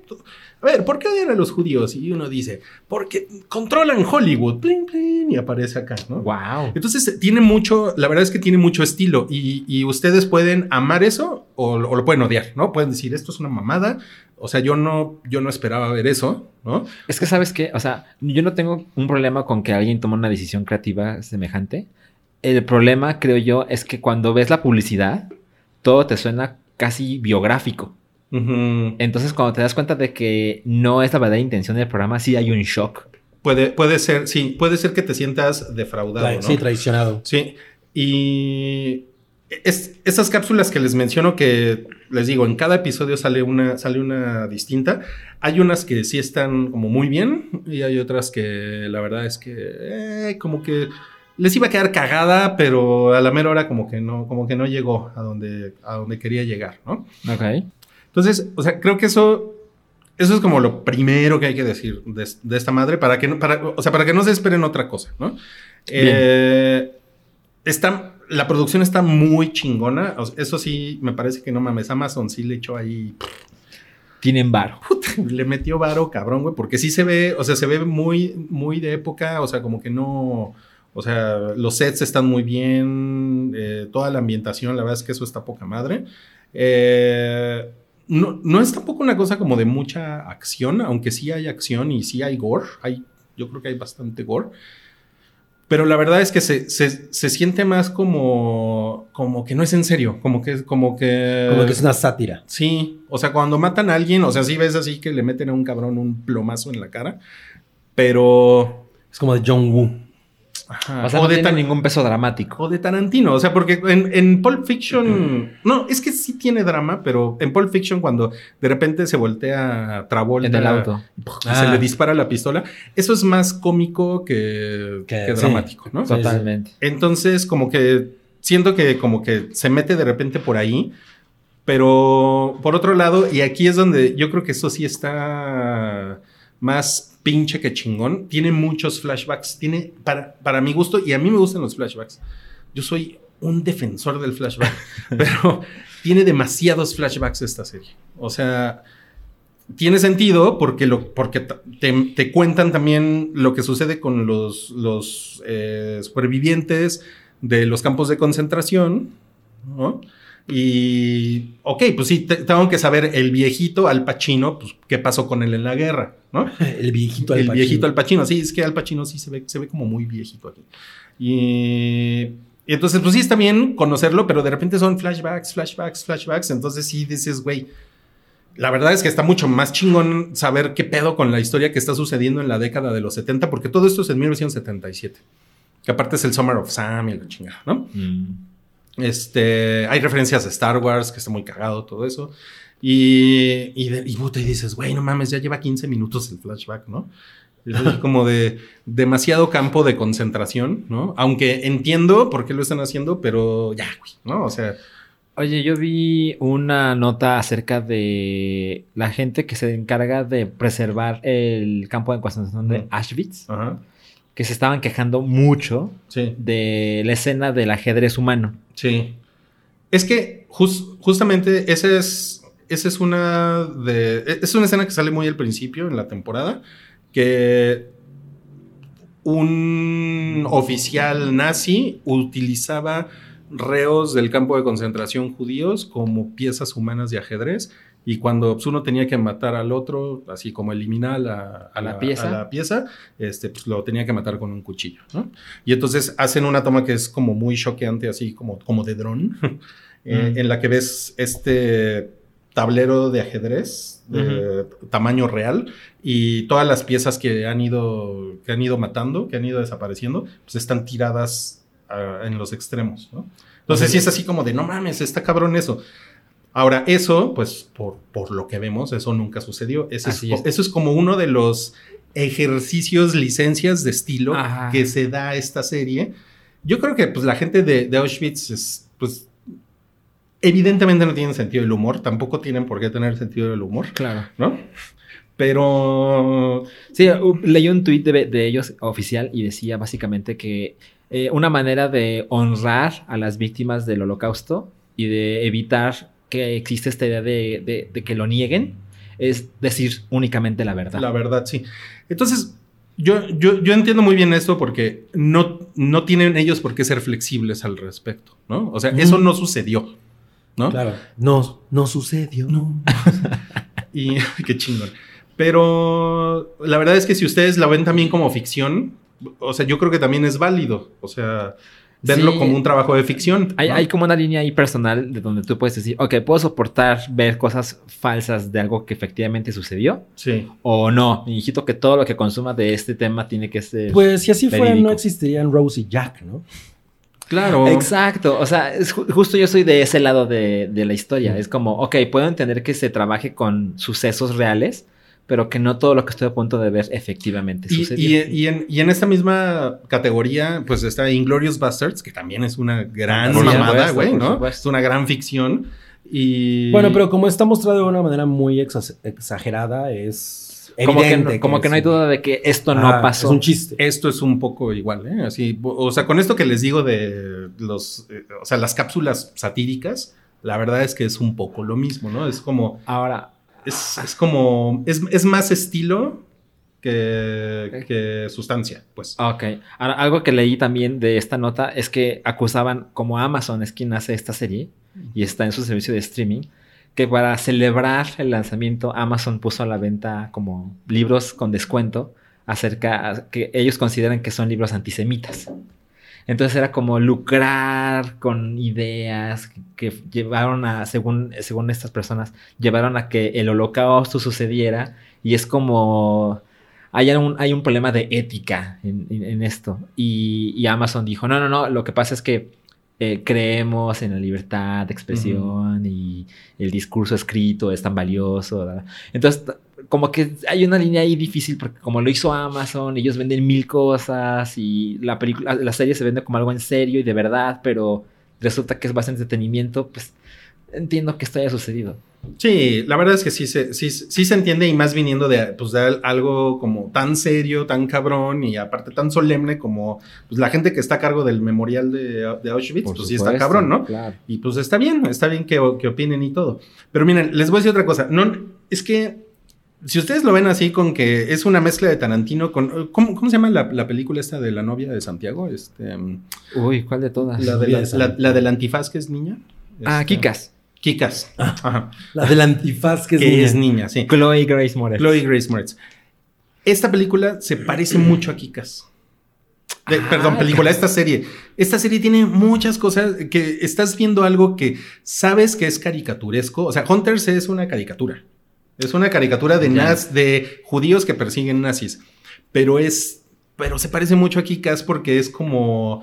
Es como vamos a tomar elementos del- de los cómics y de los superhéroes y vamos a exagerar las cosas, pero con un tema en serio, ¿no? Porque de repente en Kikas las cosas se ponen culeras. ¿no? Sí, sí. Y- Sí. y es un poco ese tono, ¿no? Entonces, creo que si lo ven ustedes como Kikas con Tarantino, la verdad es que es un producto, o sea, muy disfrutable. Está, sí está chingón. O sea, yo mu- muchas veces, yo como que decía, "Ah, está medio de hueva, pero terminaba el episodio y decía, no mames, se quedó, se quedó cagado y me echaba el otro. Cosa que no me pasó curiosamente con Watchmen. Porque con. Watchmen vi el primero y dije, mm, Ya no quiero seguirle.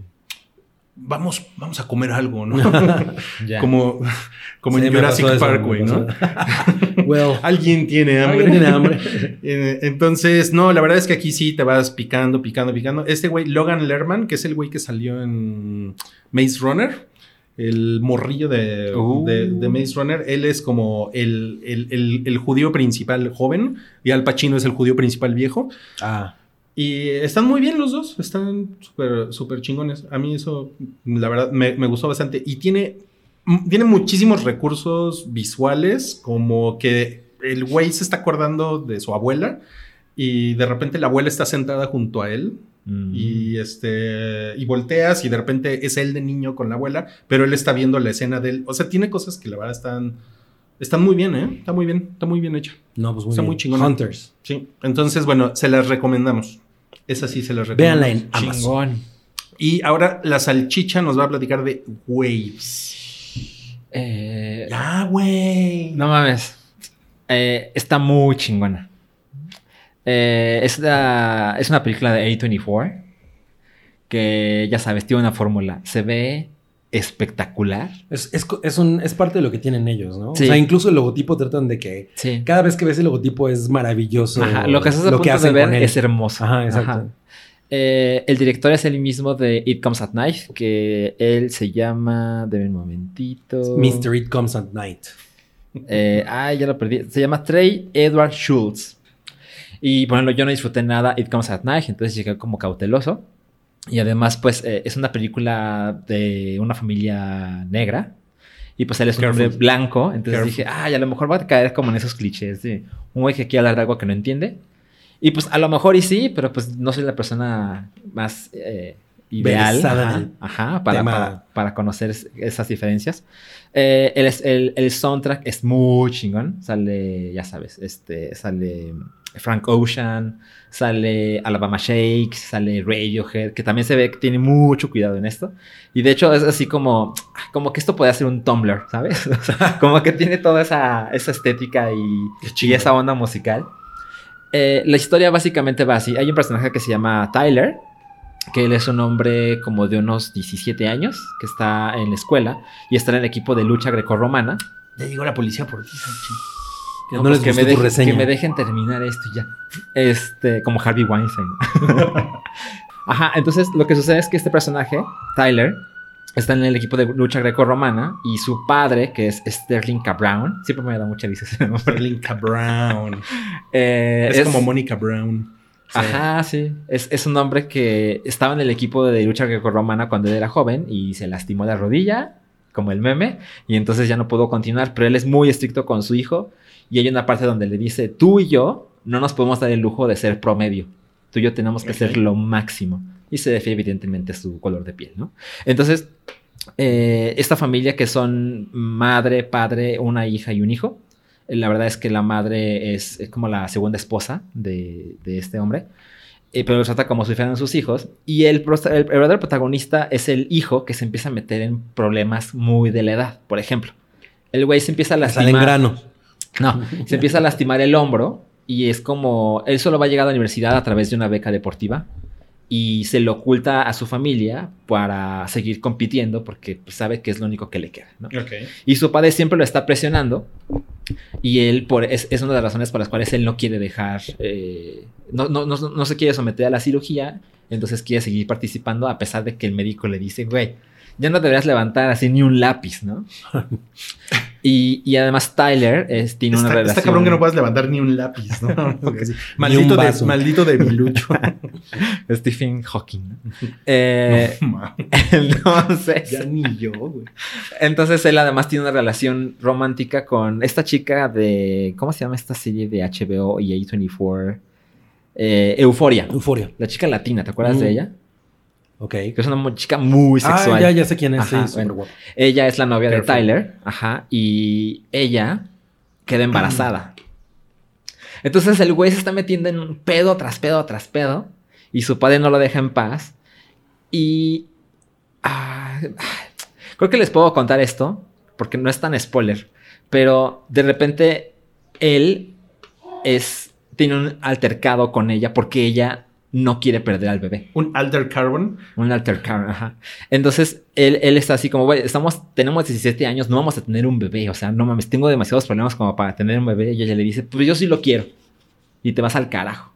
Entonces él va a una fiesta y la mata. Y yo estaba así como, ay, cabrón, o sea, lleva una hora, ¿no? Y es que la película tiene como ese, ese rompimiento de ritmo porque crees que la historia es de este güey y cómo termina su historia después de cometer un acto como este. Y la verdad es que esa es media película. Porque algo que propone esta película es cuando alguien comete un crimen de ese calibre, dos familias se van al carajo. Entonces, en ese momento, la película como que se abre y Wow. pareciera que puede ser el final de todo un arco, pero la verdad es que es el inicio de ver qué pasa con cada uno de los personajes de esta familia y un poquito de la familia de ella. No mames, suena muy chingón. Muy chingón. Pero además tiene como recursos cinematográficos donde, por ejemplo, cuando la historia de él empieza a cerrar, que él es enjuiciado y encarcelado, la película hace como el radio de la pantalla se empieza a reducir. Mm. Entonces todo es pantalla ancha como una película O tradicional. era la cortina de Cinemex que la pusieron en la no, afortunadamente no lo vi en. Y, que, y se Lo- vuelve a 4 ver, 3. Sí, exacto. Se vuelve 4-3, pero de repente se hace más chiquito hasta que la pantalla es gigante Se y, tú, y tú 3-2. solo ves una parte eh, de video. Todo lo demás es negro. Y en ese momento, así, se ve que es- este tipo es mandado a prisión y se ve como la escena de cómo reacciona la familia. Y lo siguiente es cómo ese mismo cuadro se empieza a hacer grande con el paso del tiempo. Y empiezan a cambiar los colores. Porque todo el arco de, de él, eh, todo es muy oscuro y hay este, sirenas y esta clase de, de luces como intensas, un poco incómodas. Y la otra parte se empieza a ver como mucho más claro, como que hay un horizonte, como que hay un futuro. como Esperanza. que hay- ajá, exacto. Me acordé, Es color esperanza. me acordé un poco de Lady Vengeance, que tiene esta Ajá, versión ajá. que se va haciendo a, a blanco y negro. ajá.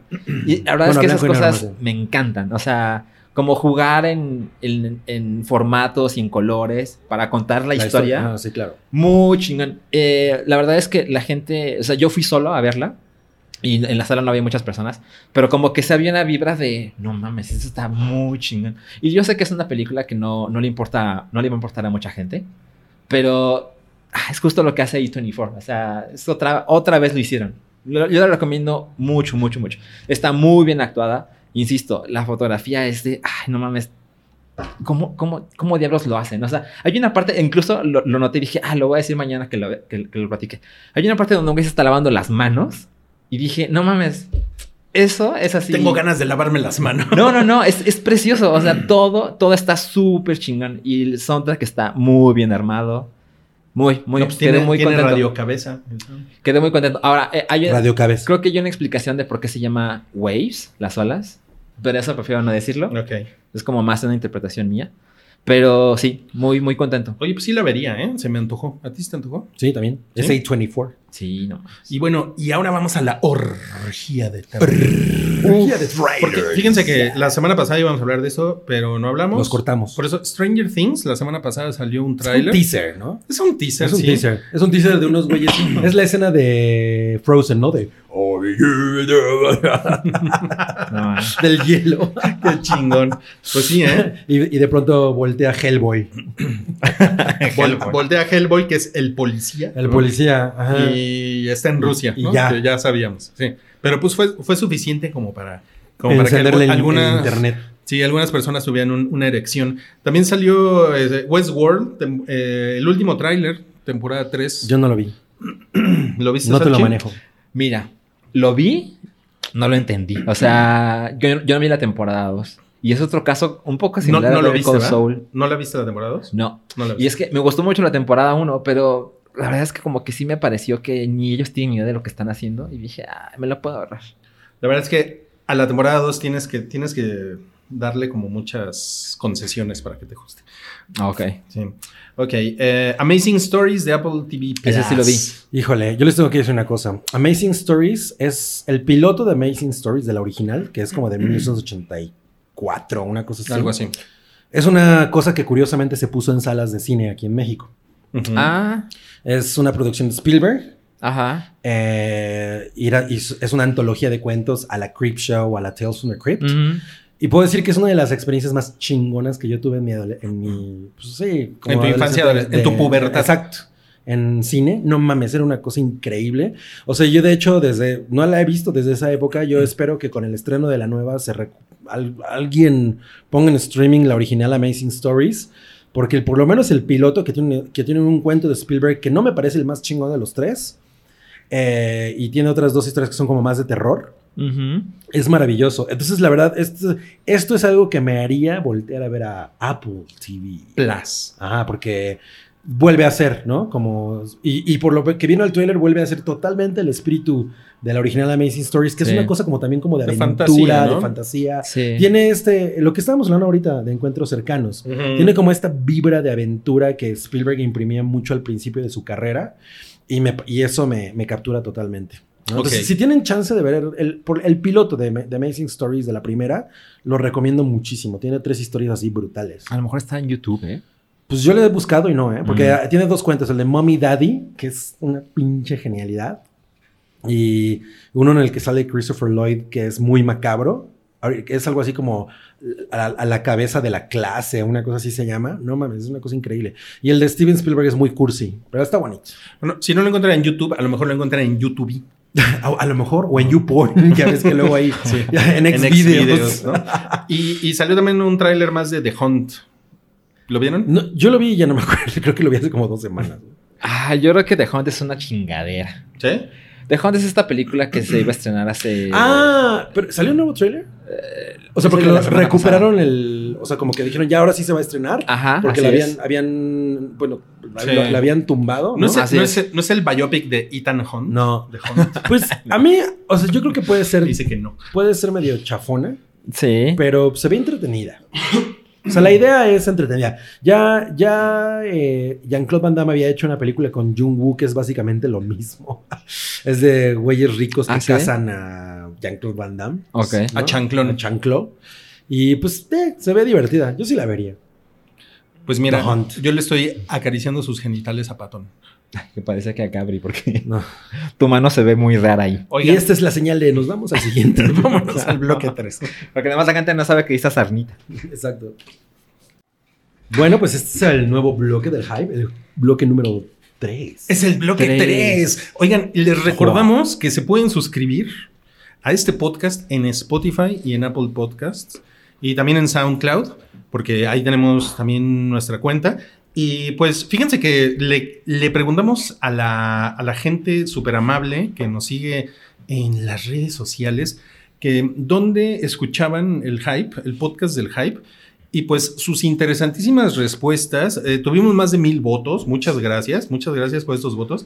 Es que en Spotify el 35% de las personas que votaron es donde escuchan el podcast, en YouTube 33%, en Apple Podcast 18% y en otras apps 13%.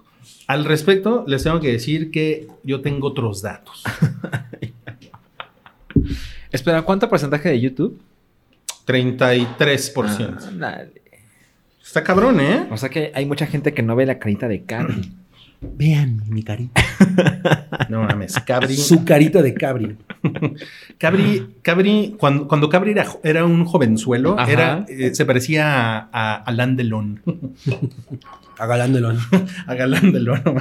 Qué chingón Galán Delon. Bueno. No, pues ahora sí, vamos, vam- vamos a darle, ¿no? Vamos a darle al bloque 3 porque el, el bloque 3 prax- prácticamente se va a tratar de noticias mamadoras de la semana, que hay varias, hay varias. Noticias mamamadoras. Mam- mam- mamadoras y tiene que ver con el coronavirus. Eh, primero vamos a empezar con Wow. Eli Roth va a dirigir la película de Borderlands. Así ¿Qué pedo con eso, no? Eli Roth no es, no es precisamente un cineasta chingón. O sea, no, mira, para ser justo, así, estaba viendo la nota y pues ya sabes, mencionan, cuando dicen el nombre de Eli Roth, dicen las películas que ha dirigido. Porque la verdad es que yo intencionalmente he decidido no verlas. Pero, por ejemplo, hizo cosas eh, como... hizo Cabin Knock Knock. Fever. Knock Knock. Ajá. Hizo Cabin Fever. Su mejor película es Cabin Fever, ¿no? Yo creo que es su mejor y única película chingona. Hostal, A mí hasta el me da hueva. The Green Inferno. Vi, la mit- es que, que es como un intento de, re- de Cannibal Holocaust que está. Y The House with a Clock in Its Walls, que yo quería ver porque ponían thriller el video. Es en el cierto, cine. es cierto. Él, él es un poco mejor que Rob Zombie, ¿no? Como director. No mames, Rob Zombie es espantoso. Rob Zombie es una basura. Solo tiene una buena que es The Devil's Rejects. No, güey, no es buena. A mí, güey, a mí me parece que está bastante chingón. Yo creo que es un farsante. Y ya. Nada más eso. Ahora, lo mejor Y de mira, y Eli mi- Roth, y mira que conocemos farsantes, ¿eh? lo mejor de Eli Roth es el tráiler falso de Grindhouse. Probablemente. Sí, Thanksgiving. Thanksgiving. Thanksgiving. Sí, sí, sí. sí. Pero bueno, No, él va a ser. Y Cabin Fever. Bueno, ¿y, ¿y han jugado Borderlands? Yo he jugado muy poco porque es un juego que se juega con gente y pues no tengo con. No, sí, o sea, no tienes amigos, es, como amigos. Left 4 Dead, ¿no? Que es una cosa cooperativa. Pues es, ajá, es un, es un shooter, es un looter shooter. Entonces la idea es recolectar cosas y Ir jugar looteando. Ajá, exacto. o sea, yo me imagino que va a ser, que podría ser un poco como Hardcore Henry. O sea, como ese tipo de Mm. experiencia, Pues, ¿no? pero súper. Ah, no, sí, puede ser. Pero porque es bastante súper gory. gore, Ajá, Ajá, exacto. exacto. Sí. que pues obviamente es el terreno de, de Eli Roth, sí. quien pues obviamente no va a tomar un juego que al que necesite meterle mucha trama ni una historia muy interesante. Simplemente es una cosa visual. Es entretenimiento. agresiva. Exacto. Totalmente su campo. Entonces, bueno, pues a ver qué tal. Yo no tengo nada en contra del entretenimiento. no, yo tampoco.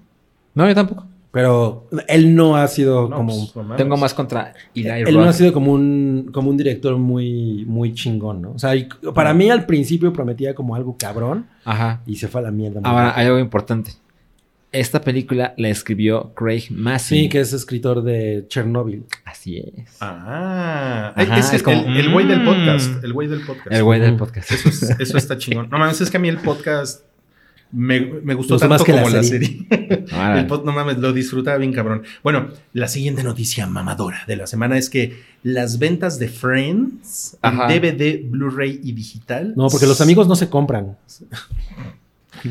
se triplican. Pues porque se dieron una pausa, ¿no? Del streaming. No hay streaming ahorita de Friends. Ajá. Aquí hace rato Salchi y yo estábamos hablando de que esta nota no te iba a gustar porque tú estás en contra de, de adquirir el, el entretenimiento en físico.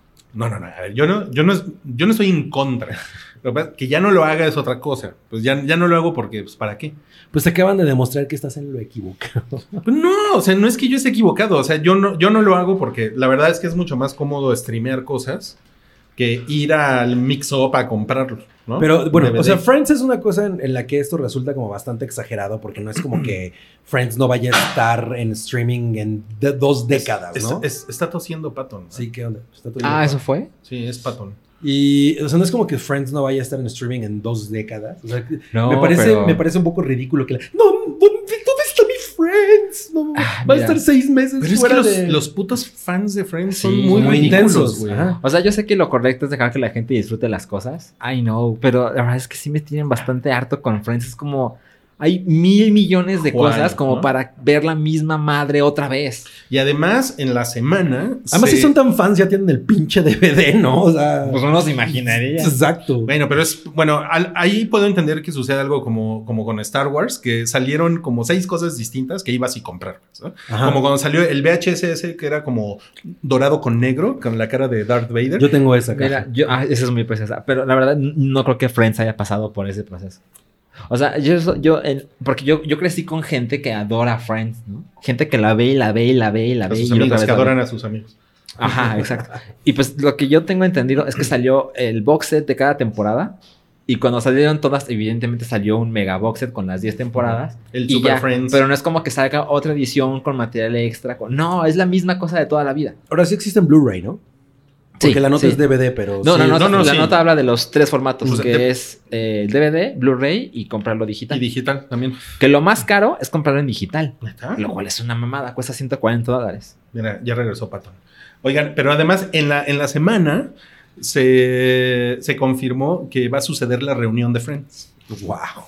Y no mames, güey. Y fue, güey, fue de las noticia- tres noticias más grandes del entretenimiento Claro. esa semana, güey. Está muy cabrón, güey. Pues es una cosa que siempre me ha parecido muy, muy, muy cara de Friends, es como los hombres son cero relevantes y las mujeres son las que lo han hecho en grande. Ah, ¿te refieres a los A los, protagonistas? ajá, sí, los actores. Pues miren, tenemos un fracasarama dedicado Sí, a. Friends que está ahí en Patreon. Eh, no, es por, no es por venderles algo ahorita, no es co- así como para sacarles, miren, pero además de todo, pues les vendo, ¿no? Les vendo un tiempo compartido, pero sí. Sí. O sea, está ahí, está ahí en Patreon y donde le dedicamos un buen rato a hablar de eso, de los Friends. ¿Dónde están los Friends? Fracasarama de Friends. Bueno, pero para terminar, algo que me parece muy relevante de la nota es que hay una mujer que trabaja en Warner, algo así, que- y ella menciona que la gente entiende que la única manera de estar convencidos de que vas a tener un contenido es comprando lo físico. Porque pues las cosas digitales pues van y vienen. Me pareció muy curioso porque pues Pues sí. hay, hay como, o sea, recuerdo cuando empezó esto del streaming, Ese fue Sarna. existía mucho esta idea de, de gente como yo que decía, no, pero es que prefiero tener mis DVDs para asegurarme de poder ver siempre las cosas que quiero. Y te tachaban de qué anticuado, ¿no? ¡Pinche Sarna! Y, y, y- te dijeron, no, no, no, tú danos tu dinero porque aquí vas a tener siempre lo que más te gusta. Y esta mujer dice, no, agárrense porque a lo mejor un día se va Friends. Cómprenlo, cómprenlo, cómprenlo otra vez. Entonces, Algún día se va Friends, ¿de dónde? Lo que pasa es que en el, eh, incluso en el, en el mundo del, del- del streaming existe esta, esta situación de que... Ah, eso sí no. Disculpe, ¿puede regresar. ¿puede regresar a las 4? Es que no podemos grabar con golpes. Ah, No, yo sé, yo sé, pero es que no, no, no, no sabía que estábamos grabando. Gracias. hoy ha sido muy, ah, un episodio muy ruidoso. sí. Bueno, pero lo de los ladridos estuvo chingón. Sí, eso se puede quedar, pero esto ya no. Se quede. Mira, voy a, dar, voy, a dar, voy a dar mi respuesta como, como de Diego Luna en Narcos. Está bueno. ¿Saben qué? Está bueno.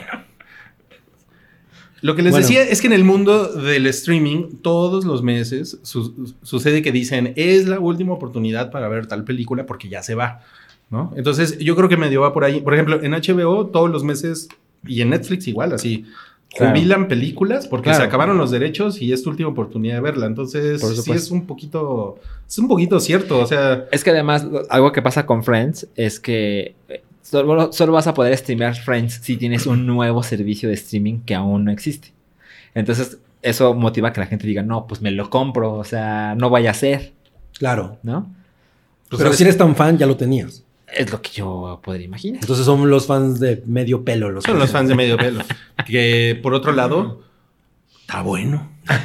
sí, ok. Bueno, va a haber una precuela de La Huérfana. de, de la Pero güereja. es- pues sí se parecen, ¿no? Yo una vez vi a la güereja. En persona. Y sí, es creepy. "Iu". Sí, sí, sí. Oye, pues esta película es una cosa un poco incómoda. O sea, sí, lo es, sí, porque, sí lo es. O sea, te están mostrando a esta niña que está seduciendo al papá y así es como, ¿qué está pasando? Además, Y- hay una escena donde hablan del vello púbico de la protagonista y yo estaba así como... Pero no es una niña de 12 años. Ajá. ¿Qué está pasando? Sí, sí, sí, sí. Y el, el director creo que ha hecho pura cosa. Hizo esa película de la Puras de- cosas pura mierda. No, es el güey que hizo la película esa de The Devil Inside o ¿cómo se llama? Esa en la que el póster era una monja con los ojos blancos, ¿te acuerdas? Ay, eso es una. O sea- Ay, güey, yo, yo, yo fui a ver eso y lo único que se trata es que es una monja ciega. Ajá. No mames, eso sí es una gran película de terror. Y, y bueno, o sea, esa película se hizo, se hizo, hizo mucho ruido justamente por esta cosa que tiene de, al final no era una niña, sino era una adultita que pues, lo que quería era asesinar a la familia y quedarse con el papá, ¿no? Entonces van a hacer una precuela que se llama Esther, Ajá. que es como se llama al- este la- huérfana. la huérfana. Y pues supongo que va a ser exactamente lo mismo. O sea, va- el- vamos a ver a la familia anterior a la que seguramente sí asesinó, ¿no? Porque, pues, porque es un poco la idea. O sea, Ella es rusa, ¿no? ella es rusa, exacto. Y llega a Estados Unidos. O sea, ella, ella cómo. hizo mierda a una familia antes de la Ajá. familia de. O sea, se supone que es una cosa que Sí. hace con frecuencia. Entonces, si ves una precuela, yo imagino que esa va a acabar mal. Sí. ¿Y se acuerdan que hace poco hubo una historia de una cosa similar? Sí. Sí. Y que era bueno, de- hace. De hecho, lo, lo- le dedicamos un rato en el hype. Sí. No mames, güey. Pues, en, en la película original ella tiene 33 años. Una cosa así como Jesús. Cuando lo matan. Es una manera de verlo. Como Jesús de Montreal. Jesús- Ajá, supongo A mí que- me gusta esa película. O sea, algo que, que es importante es que pues, esta película evidentemente no va a tener el giro del original, porque ya sabemos lo que pasa realmente con ella, entonces como que tiene ese, ese reto. ¿no? Exacto. Pero, pero creo que tiene la fortuna de que puede terminar mal y bien para ella. O sea, mal para... o sea, es como un final culero. Pero que tú sabes Que ella se sale con la Ajá, suya. exacto. Es- Esos son interesantes. Sí. Eh, está cagado. Está cagado. Está Sí. cagado. La verdad es que La huérfana es como de esas películas que extrañamente como que se volvieron ahí medio de culto. Ajá. ¿no? Sí. Porque fue una película que a mí me pareció muy genérica en su momento, como, como La mano que mece la cuna, ¿no? Como, como de ese tipo de, de, de Ajá, o- de suspenso. O Mujer soltera busca, ¿no? Como de ese tipo Bueno, de es- esa era una cosa urbana que de suspenso urbano que Sí. había mucho en los 90, como Sliver y Ajá. exacto, todas esas Pero La huérfana así como que sigue ahí de... Sí, como, que el giro de la historia como que creó mucho, mucha conversación de las personas, porque incluso hay gente que no conoce mucho del género o no le interesa mucho el género, pero ubican cuál La es esta película. Del, del género de los huérfanos. bueno, Amazon va a hacer una serie de Hernán Cortés. con Tenoch Huerta y Javier Bardem. Sí. Y también va a ser producida por Amblin Sí. Televisión. Yo- Así es, yo- que es la yo- compañía de Steven Spielberg. Spielberg. Yo tengo mucho respeto, mm, respeto por... Respeto. Respeto. respeto Por Hernán Cortés. Por, por, por Tenoch Huerta, porque tiene, una, tiene unas escenas bien hornies con, con Tessa Ia en Narcos. Ah, qué tontería. Pero pues Soy su fan. bueno, va a ser una miniserie. Te ignoramos. Sí, de- ya. Como de 10 episodios, supongo, una cosa así. Cuatro episodios. Ah, cuatro episodios. Sí, son Bueno, cuatro entonces episodios sí de una es hora. Es una mini- Sí está cabrón, ¿no? Porque- Oye, pero además, Amazon distribuyó la serie de Hernán Cortés. Así es. La de La del papá de Luis Miguel. La que hicieron con TV Azteca. Ajá, la TV Azteca. Pero se llamaba Hernán Cortés. Hernán. Hernán. Es, es como lo curioso, ¿no? Eso está A lo mejor dijeron, esta no estuvo tan chingón, entonces vamos a hacer una muy chingona. Yo no No. vi, yo no la vi. A lo mejor lo ven como que eso sí es algo propio. Exacto.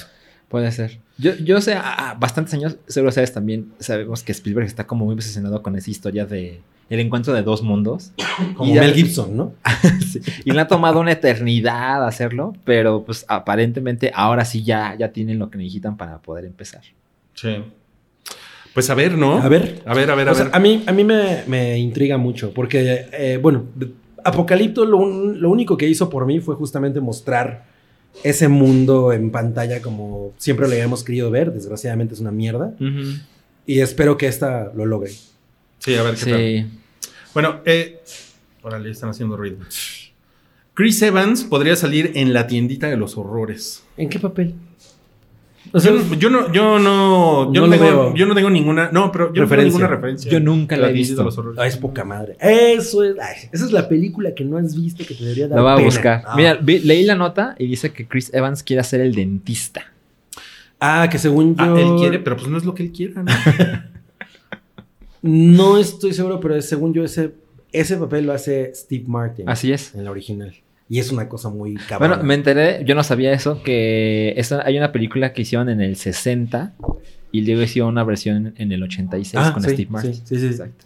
Entonces, pues está cagado. O sea, si Chris Evans va a hacer ese papel, que es un papel muy emblemático en, en- por lo menos en la película de los 80 de Little Shop of Horrors, estaría cagado. A mí me, me llama mucho la atención que lo vayan a hacer. Lo único es que, que no me gusta es que, por ejemplo, la- una cosa que respeta mucho la película de los 80 es esta cosa como teatral. ¿No? O sea, Ajá. se- son puppets y eso está muy padre. Y yo no sé si ahora lo van a querer hacer con CGI, entonces ahí Claro. pierde esa parte. Pero bueno, Con puppets. Con Mira, puppets. puede que salga Scarlett Johansson. no, pues haciendo el papel de la planta. Exacto. La planta más buenota. Es que del justo mundo. leí la sinopsis de la, de la película, que la verdad es que no tenía idea. Y Vela, ¿eh? Sí la quiero ver. Y la idea es que hay un dentista que de repente consigue una planta y como que la gente llama mucho la atención su, su planta porque algo tiene muy espectacular. Y es una planta, ¿cómo se llama? Una planta carnívora. No, ah, es una planta sí. que canta además. Además canta, sí. Y resulta que luego la planta mide- eh, pide sangre Ujú. y luego pide comer humanos. Entonces es como su dilema. Exacto. Es No, muy bonita. pues- Además es bonita película. Suena, suena muy de la época y suena que la quiero ver. El que es muy fan es Wookiee, ¿no? Me imagino. Que, que en el- paz descanse. Como junto con Mari. Está en el. Y Chepe. Está en el cielo. No mames, Ah, güey, no, no, Chepe. no. Ok, ok, Chepe ok. no cuenta. Hola. Controla tus canes, ¿no? Estuvieron ladrando hace rato, ¿eh? ¿Es en serio? Sí, sí. Ahora vamos a hablar del coronavirus, No. que ya se esparció a 47 países y los expertos dicen que no es una cuestión de si va a llegar, sino de cuándo va a llegar aquí, a este podcast. Esto es la cuestión. Es la cuestión. La cuestión. Em, y Sonic, la película del Porcoespín Azul, Ajá. eh, retrasó su estreno en China por culpa del coronavirus. Y no solo eso, Misión Imposible, también por culpa del La- coronavirus. el- en, en China, según la dobló Luisito Comunista, ¿no? no, man. Güey, no mames, maravilloso. Te tomó una semana hacer ese chiste, pero muy bien. Y Misión Imposible aplazó la filmación en Venecia. Venecia. Los, los- los hombres que están emputadísimos. Pues por culpa del coronavirus, ¿no? Se, se puso de la verga en Venecia, ¿no? El En- pedo pues del, en, del en coronavirus. Italia en general. ¿no? Cancelaron Ajá. el festival, el carnaval. El carnaval de Venecia, pues digo, nunca he ido, pero supongo que la gente que va a ese carnaval pues, se la pasa chingón, ¿no? Ese pinche coronavirus está saboteando. conclusiones. Pues es que no mames, pues si es en Italia, en Venecia, en esta época del año, pues no, no ha de estar mal, ¿no? Pues no, no, carnaval No creo que esté, no, no creo que esté nada mal. Pero pues mal, mal- malas noticias para el, para el cine, especialmente lo de China, ¿no? Que ya hemos dicho que es un mercado muy grande para, pues, para las películas gringas. Ujú. Y Sonic, que es un éxito sorpre- sorpresa, además se ha convertido en un... Bueno, no, no fue un sleeper hit, ¿no? Más bien fue un éxito de golpe, ¡pum! Sí, Es- sí, sí. Sí es muy cabrón. Pero bueno, pues van a tener que esperar para que se estrene en China. Todo por culpa del coronavirus. Y además, Gwyneth Paltrow eh, posteó una foto en Instagram. Eso ya que viene una realidad absolutamente no diferente. oye, pero eh, como que ella, como que lo, como que lo perdió, ¿no? De un par de años para acá. Pero está muy cagado porque la verdad, o sea, a mí me dio como, Cringe. me dio como cringe y como risa también, porque dije, no mames, o sea, la verdad es que sí. Sí, su o sea, si yo fuera foto- Gwyneth Paltrow hubiera hecho lo mismo. Su foto con una mascarilla es como, oh, bueno, yo ya hice esta película, este, voy a París, patología, pandemia, eh, ¿no? Pambazos, Ay, no. y pues, este, paz. Ajá. Hay, hay un artículo ahorita en, en The Hollywood Reporter que se trata de todo, todas las cosas que salen en la película de contagio que se están pareciendo a lo que está sucediendo con el coronavirus, güey. No mames, Pues yo sí. creo, no, y no, ¿no será que, que le está yendo muy bien ahorita Contagion como en rentas también? De Ah, hecho, lo sí, dijimos la de semana hecho, pasada. Ah, claro, claro, Sí, sí, claro. sí. Sí, sí, sí, sí, eso dicen. Y bueno, y para despedir este bloque, fíjense que Kulkin McCalcum, como nos puso aquí Toby, eh, va a salir. Que llevó una en- semana haciendo Toby la es como analfabeta, ¿no? Es pendejón. Va a salir en American Horror Story, temporada 10. ¿Y de qué va a salir? Nadie sabe. No se sabe. No se sabe. Lo, lo- lo que sí se sabe, ya se confirmó que va a salir otra vez Ivan eh, Peters. ¿Ivan Peters? Sí, Ivan Peters? Peter Cetera. No, Ivan Peter. Ivan, Ivan Peters. Ese güey es chingón. Y Sí. sale Quicksilver. Sarah, Sarah Paulson, que es una vergota. Es una vergota. Es así como-. Esa mujer es una vergota. güey. Ajá. Es de mis actrices favoritas. Está muy cabrón. Y Kukulkin, Y, Kukulkan. Kul- y Culkin McCalcom. Y también va a salir Kathy Bates en la temporada. Otra, Ah, otra cabrón. Otra, ver- otra vergota. O sea, son unas vergotas así súper cabrones. No, la pues, verdad es que Kulki Mahalcon es como ideal para American Horror Story, ¿no? Porque como que tiene esa reacción en la gente. es No como- mames, güey. A mí me parece muy cagado que ese güey vaya a estar. en Sí. American Horror Story. Es, un- es una gran idea, ¿no? Es así como de, bueno, ¿a quién vamos a castear que pueda ponerse grotesco? Pues, Y que llame mucho la atención para la temporada 10. Eso está, la verdad, está muy chingón. Pero bueno, eso fue el bloque 3. Winnet con cubrebocas. Aguas con el coronavirus, lávense las manos, no anden saludando a la gente, ¿no? Soy un visionario, mira cómo saludo. Sí, ¿eh? Soy un visionario. Lo hiciste bien. Sí, ¿eh? Cuídense, ¿eh? Cuídense. Y vamos al bloque 4. Y este es el bloque 4 del Hype, el episodio 317. Este bloque está peludo. Está... Como yo no estoy. Cananananananandente. Está la piño. Está picananananante. Está de no cállate. Está de chidillo y variado. No, no, este, este bloque tiene todo. Tiene, tiene aguacate también. Tiene Y del bueno. jitomate, tiene cebollita. Su cebollita. Su cebollita. Pero, Su- pero, su pero de la de Cambrai, ¿no? Mm. De Cambrai. No mames. O Yo, morada. yo, yo, yo tenía una amiga en la universidad que le decíamos la muchachita de Cambrai. Ok. ¿Por qué? Pues Se peinaba como cebolla. ya lo olvidé. ya lo olvidé, pero así le decíamos. Bueno, pero vamos a las notas. Seguro Vamos- ella no lo ha olvidado. Vamos, ahora el teléfono. Vamos a comenzar. Vamos a comenzar hablando del escandalito que se armó. Tu amigo Richie es genial. ¿A quién No, le dices? Ah, ¿a él? Ah, mi, mi amigo tu Richie. amigo es- Richie es genial. Eh, ¿Cómo definirías tu relación con Richie? Inexistente. como el aire. Bueno, el aire sí existe. Y pesa. Como el aire. No, pues, El aire no existe. Este, pues fue por el. Alguien sacó eh, un. Pues como un. Una Video. parte, un video de una. de uno de los programas de comedia, ¿no? Tiene Eh, como dos años, ¿no? Ajá. En el que hacía un chiste de, de la pedofilia. Ah, Bueno, yo voy, a, voy a, a poner en contexto esto. El chiste no es en realidad sobre la pedofilia. El chiste es como estoy diciendo una. el- o sea, el chiste se trata de estoy diciendo una cosa muy polémica y digo que la voy a dejar de decir, pero sigo. Así es. Hasta donde, lo lleva, hasta donde lo pueda llevar. Tres veces. Tres veces. Ese es, ese es realmente el chiste. O sea, el chiste no es tanto burlarse de la. De la. de la pedofilia, sino burlarse de- del, del escándalo. Entonces, Ajá. por ese lado, me parece que en realidad, pues, es bastante pertinente. Porque pues, te estás metiendo con una cosa que es incómoda para la gente y, y él lo sigue extendiendo y lo sigue extendiendo así como de, no, ya no voy a hablar de eso. No, pero estaba bien bueno el chavito. Entonces, ese es el punto. Pero, pues el güey es un comediante bastante mediocre, ¿no? O sea, a mí me parece... No mames, Que- ahí vas a meterte en la Me polémica. voy a meter en el problema. Me me parece que el stand-up mexicano es una basura, Sí. Órale.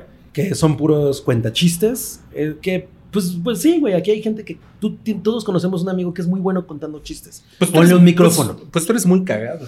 Pues sí, pero yo sé que no tengo ese talento, no me voy a poner a hacer eso. eh, Pero bueno, a esta gente sí. Entonces, a mí lo que, lo que me parece pinche es que gente tan mediocre tenga ese nivel de exposición, finalmente. Claro. Y ya eso es lo único que voy a decir sobre Richard Fenner.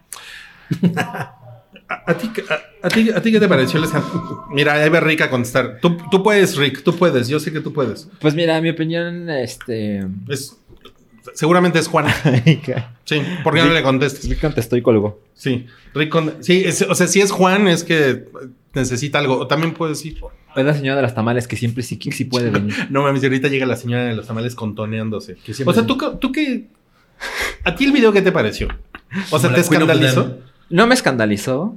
La verdad es que es como el tercer video en mi vida que veo de Richie. Richie, me caga decir Richie, pero pues es que como, es como se le conoce. Ricardo. A Ricardo. Eh, Ricardo Farrell. A mí, yo, yo, no soy, yo no soy público de estos contenidos. A mí me caga. O sea, y luego eh, ahí voy, así a meterme en el, Debate. en, el, en la mierda del trending topic. Y me encontré con un video de Ricardo que sale con Chumel. No, Y son bueno. en, en alguna parte estaban, eh, eh, se veía que era bastante de noche, entonces Todos como que salieron, amigos. ajá, como que salieron a cenar, a beber, yo qué sé. Pero pues el video como que muestra que tiene una amistad, ¿no? Y los dos están, eh, está como tomando así un video. El hype más ruidoso de la historia. Seguro lo mandó Chumel a silenciarnos. Sí. Entonces están tomando un video así y los güeyes están como muy contentos de, mira, trending topic, papá. Trending. Ah, mira. Hablando de eso. Entonces, pues son esa clase de personas, que es la clase de, de contenido que pues, yo, yo ya he tenido mis comentarios en contra de esto. La verdad es que me arrepiento un poco de haber dicho que ojalá esos contenidos no existieran, porque pues, la verdad es que la censura no está chingón. Ya, ya un chingo de gente le gusta, ¿no? Ajá, a mucha gente le gusta. Eh, supongo que lo, lo ideal sería que pues, la gente consumiera cosas más chingonas. Y. ¿O no? Y, pues me parece. No, no me escandalizó el chiste. Ajá. Solo me pareció que no era tan gracioso como. Como Ricardo lo hace ver, que es como, no mames, no puedo con esto porque ya lo dije tres veces, pero qué cagado estuvo lo que dije. Y ya, o sea, solo me parece contenido bastante me. A mí, a mí lo, lo, que yo les decía en la semana que me llamó mucho la atención es cómo la comunidad de comediantes salió a defender todo este asunto. Con, con, un encono que yo no vi que lo hicieran con Derbez, porque a Derbez lo sacaron de contexto en una entrevista, eso es un hecho. Porque. Ay, ¿te quieres meter en ese desmadre?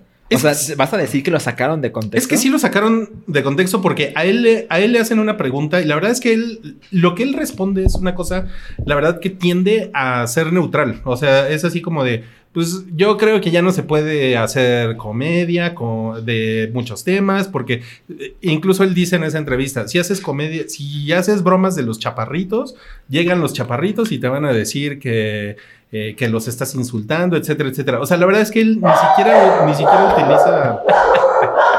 Pinche sarna, güey. No mames, se me hace que Richie O'Farrill mandó a Sarna a callarnos. Ah, fue Patton, pinche Patton. Entonces, o sea, la verdad es que lo que dice Derbez no es una cosa tan escandalosa y lo convirtieron en un mega pedo, güey, ¿no? Sí. Y yo creo que ahí es cuando entra la parte de sacarlo de contexto. O sea, es lo, es lo que yo pienso. Y esto, pues la verdad es que uno puede ver el video y si dices, pues, güey, la broma, sí, pues es un chiste, ¿no? O sea, yo, yo no digo que él sea pedófilo, ¿no? Es un chiste, va, es un chiste, pero pues no es como dices, no es como el chiste más cagado, ¿no? No. Y... O sea, cuando yo veo esta clase de, de chistes que me aparecen en Twitter o algo semejante, es como todo el mundo lo comparte como, mira, mira este animal lo que hizo, sí. o mira qué cagado lo que hizo. Y la verdad es que yo nunca, te, yo nunca comparto eh, opinión con estas personas. O sea, ni siquiera me parece de escándalo de cómo se atrevió, ni me parece, no mames, qué cagado, no, qué bueno no lo que es. me lo. O sea, no, no, lo es porque número uno, todo el, el, en ese país todo el mundo se burla de ese tipo de cosas. Yo tengo gente en los chats que hablan de esas, de, de, ese, de esas cosas de la misma manera. Uh -huh. Les parece muy cagado, sí. ¿no? O sea, y son... Que, es una, que eso es una cosa que dice Derbez en esa entrevista. Ajá, exacto. Eh, que Derbez dice, es que, ¿qué pedo con la doble moral? Porque una, una persona puede hacer ese tipo de chistes en WhatsApp y con sus amigos. Y nadie y a, va a armar Y a pedo. todo mundo le parece normal. Pero en cuanto una persona famosa sale y lo dice de esta manera, es así, ¡eh! Puta, el super sí, escándalo. O sea, a mí me, me repugna la, el ver a ese cabrón en la pantalla. O sea, de hecho, cuando estaba en Amazon, digo en Amazon, en, ay, en Netflix, que tenía su especial y salía así en el, ¿El carrusel, me daban ganas de vomitarme en la pantalla. Estaba así viendo con Chocomil. Porque me cagan esos cabrones. Pero no, es, está completamente descontextualizado el hecho de que el, el güey en realidad no está burlándose de la pedofilia. El chiste es. Estoy diciendo algo incorrecto. Ese es el chiste. Así es. Lo hace de una manera es. chafa, como es su característica. Ándale, ajá. Pero el Sí. chiste no es la pedofilia. Sí, y, y ese es el gran pedo que la gente no puede poner, o sea, poner las cosas así sobre la mesa y decir, ¿cuál es el problema? ¿Qué es lo que realmente me causa pedo? Es nada más, ah, este güey habló de esto y, y fue jiji, jojo, y ahora me voy a unir a esta conversación. Es una forma súper burda de, de, de, de- Claro. de crear conversación, ¿no? Sí. Ahora, yo sí, yo sí nada más quiero, quiero cerrar esto que les decía de que me parece muy sorprendente cómo salieron todos los, los comediantes que son como de la misma generación, porque hay otro güey que se llama Mau Nieto. Sí, Que qué también bueno, se ha metido quiero en decir una mil cosa, pedos. Sí, me- es- es- ese güey Richo Farril, una vez no me acuerdo si se acuerdan que vino Tom Holland y Jake Gyllenhaal. Ah, Y el güey estaba sí. con los huevos así, adentro del escroto del, del miedo de hablar inglés frente a esos cabrones. Ese video está en YouTube así de... Me da No, pues, hueva esa gente. Salieron, salieron temas que no esperaba. No yo, yo ya ni siquiera quiero terminar. con- no, con ya, lo, de- dejamos ahí. Ok, bueno, eso estuvo muy chingón. Los huevos adentro del escroto. Qué bueno que están adentro del escroto porque si Creo no- que ya, Bueno, el escroto de... no los huevos tirados así en el creo, piso. creo- creo que ya tenemos el. Ya tenemos el thumbnail del bloque, ¿no? Huevos dentro del escroto. Bueno, ok, María Rojo, ese es otro tema con... Bien rojo, ¿no? Está rojo. Rojo candente. María Rojo está en contra de doblar La- todas las películas al español. Pues ella dijo que le parece que es un atentado contra la obra.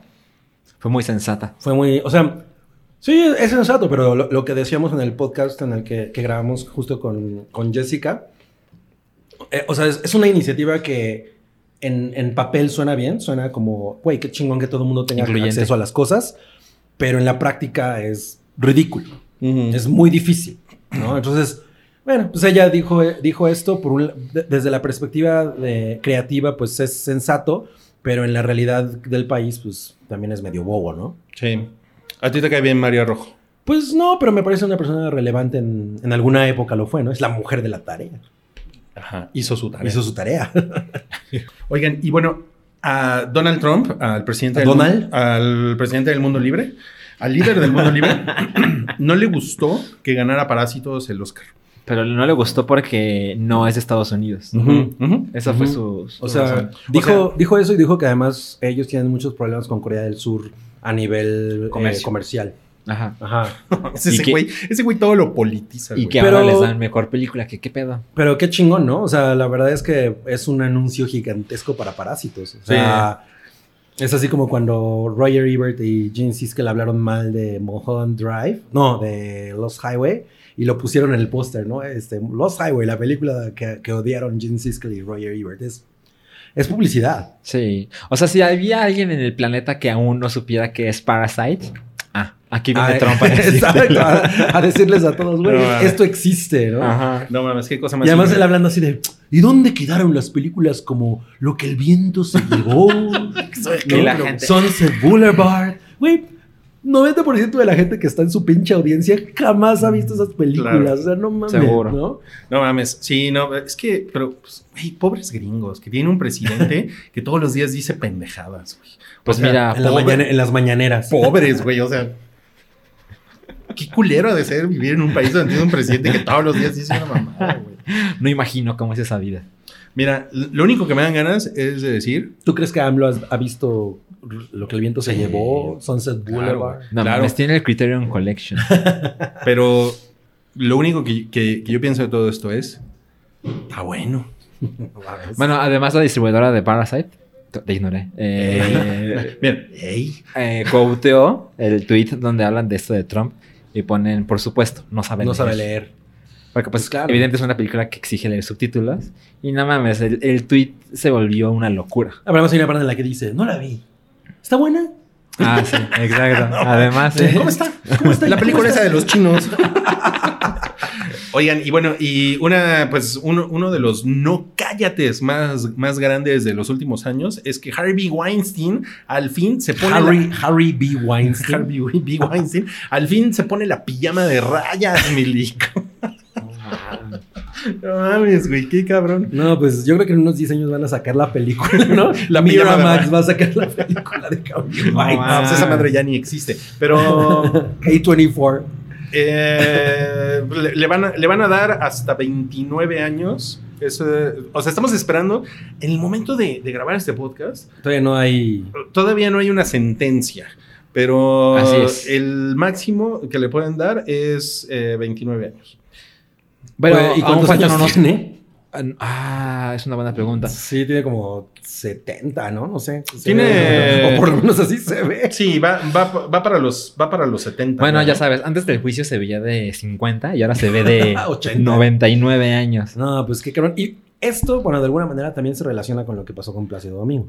Por supuesto. Bueno, no de alguna manera, se súper relaciona Así es. con lo que pasó con Plácido Domingo. Yo tengo un amigo que es muy.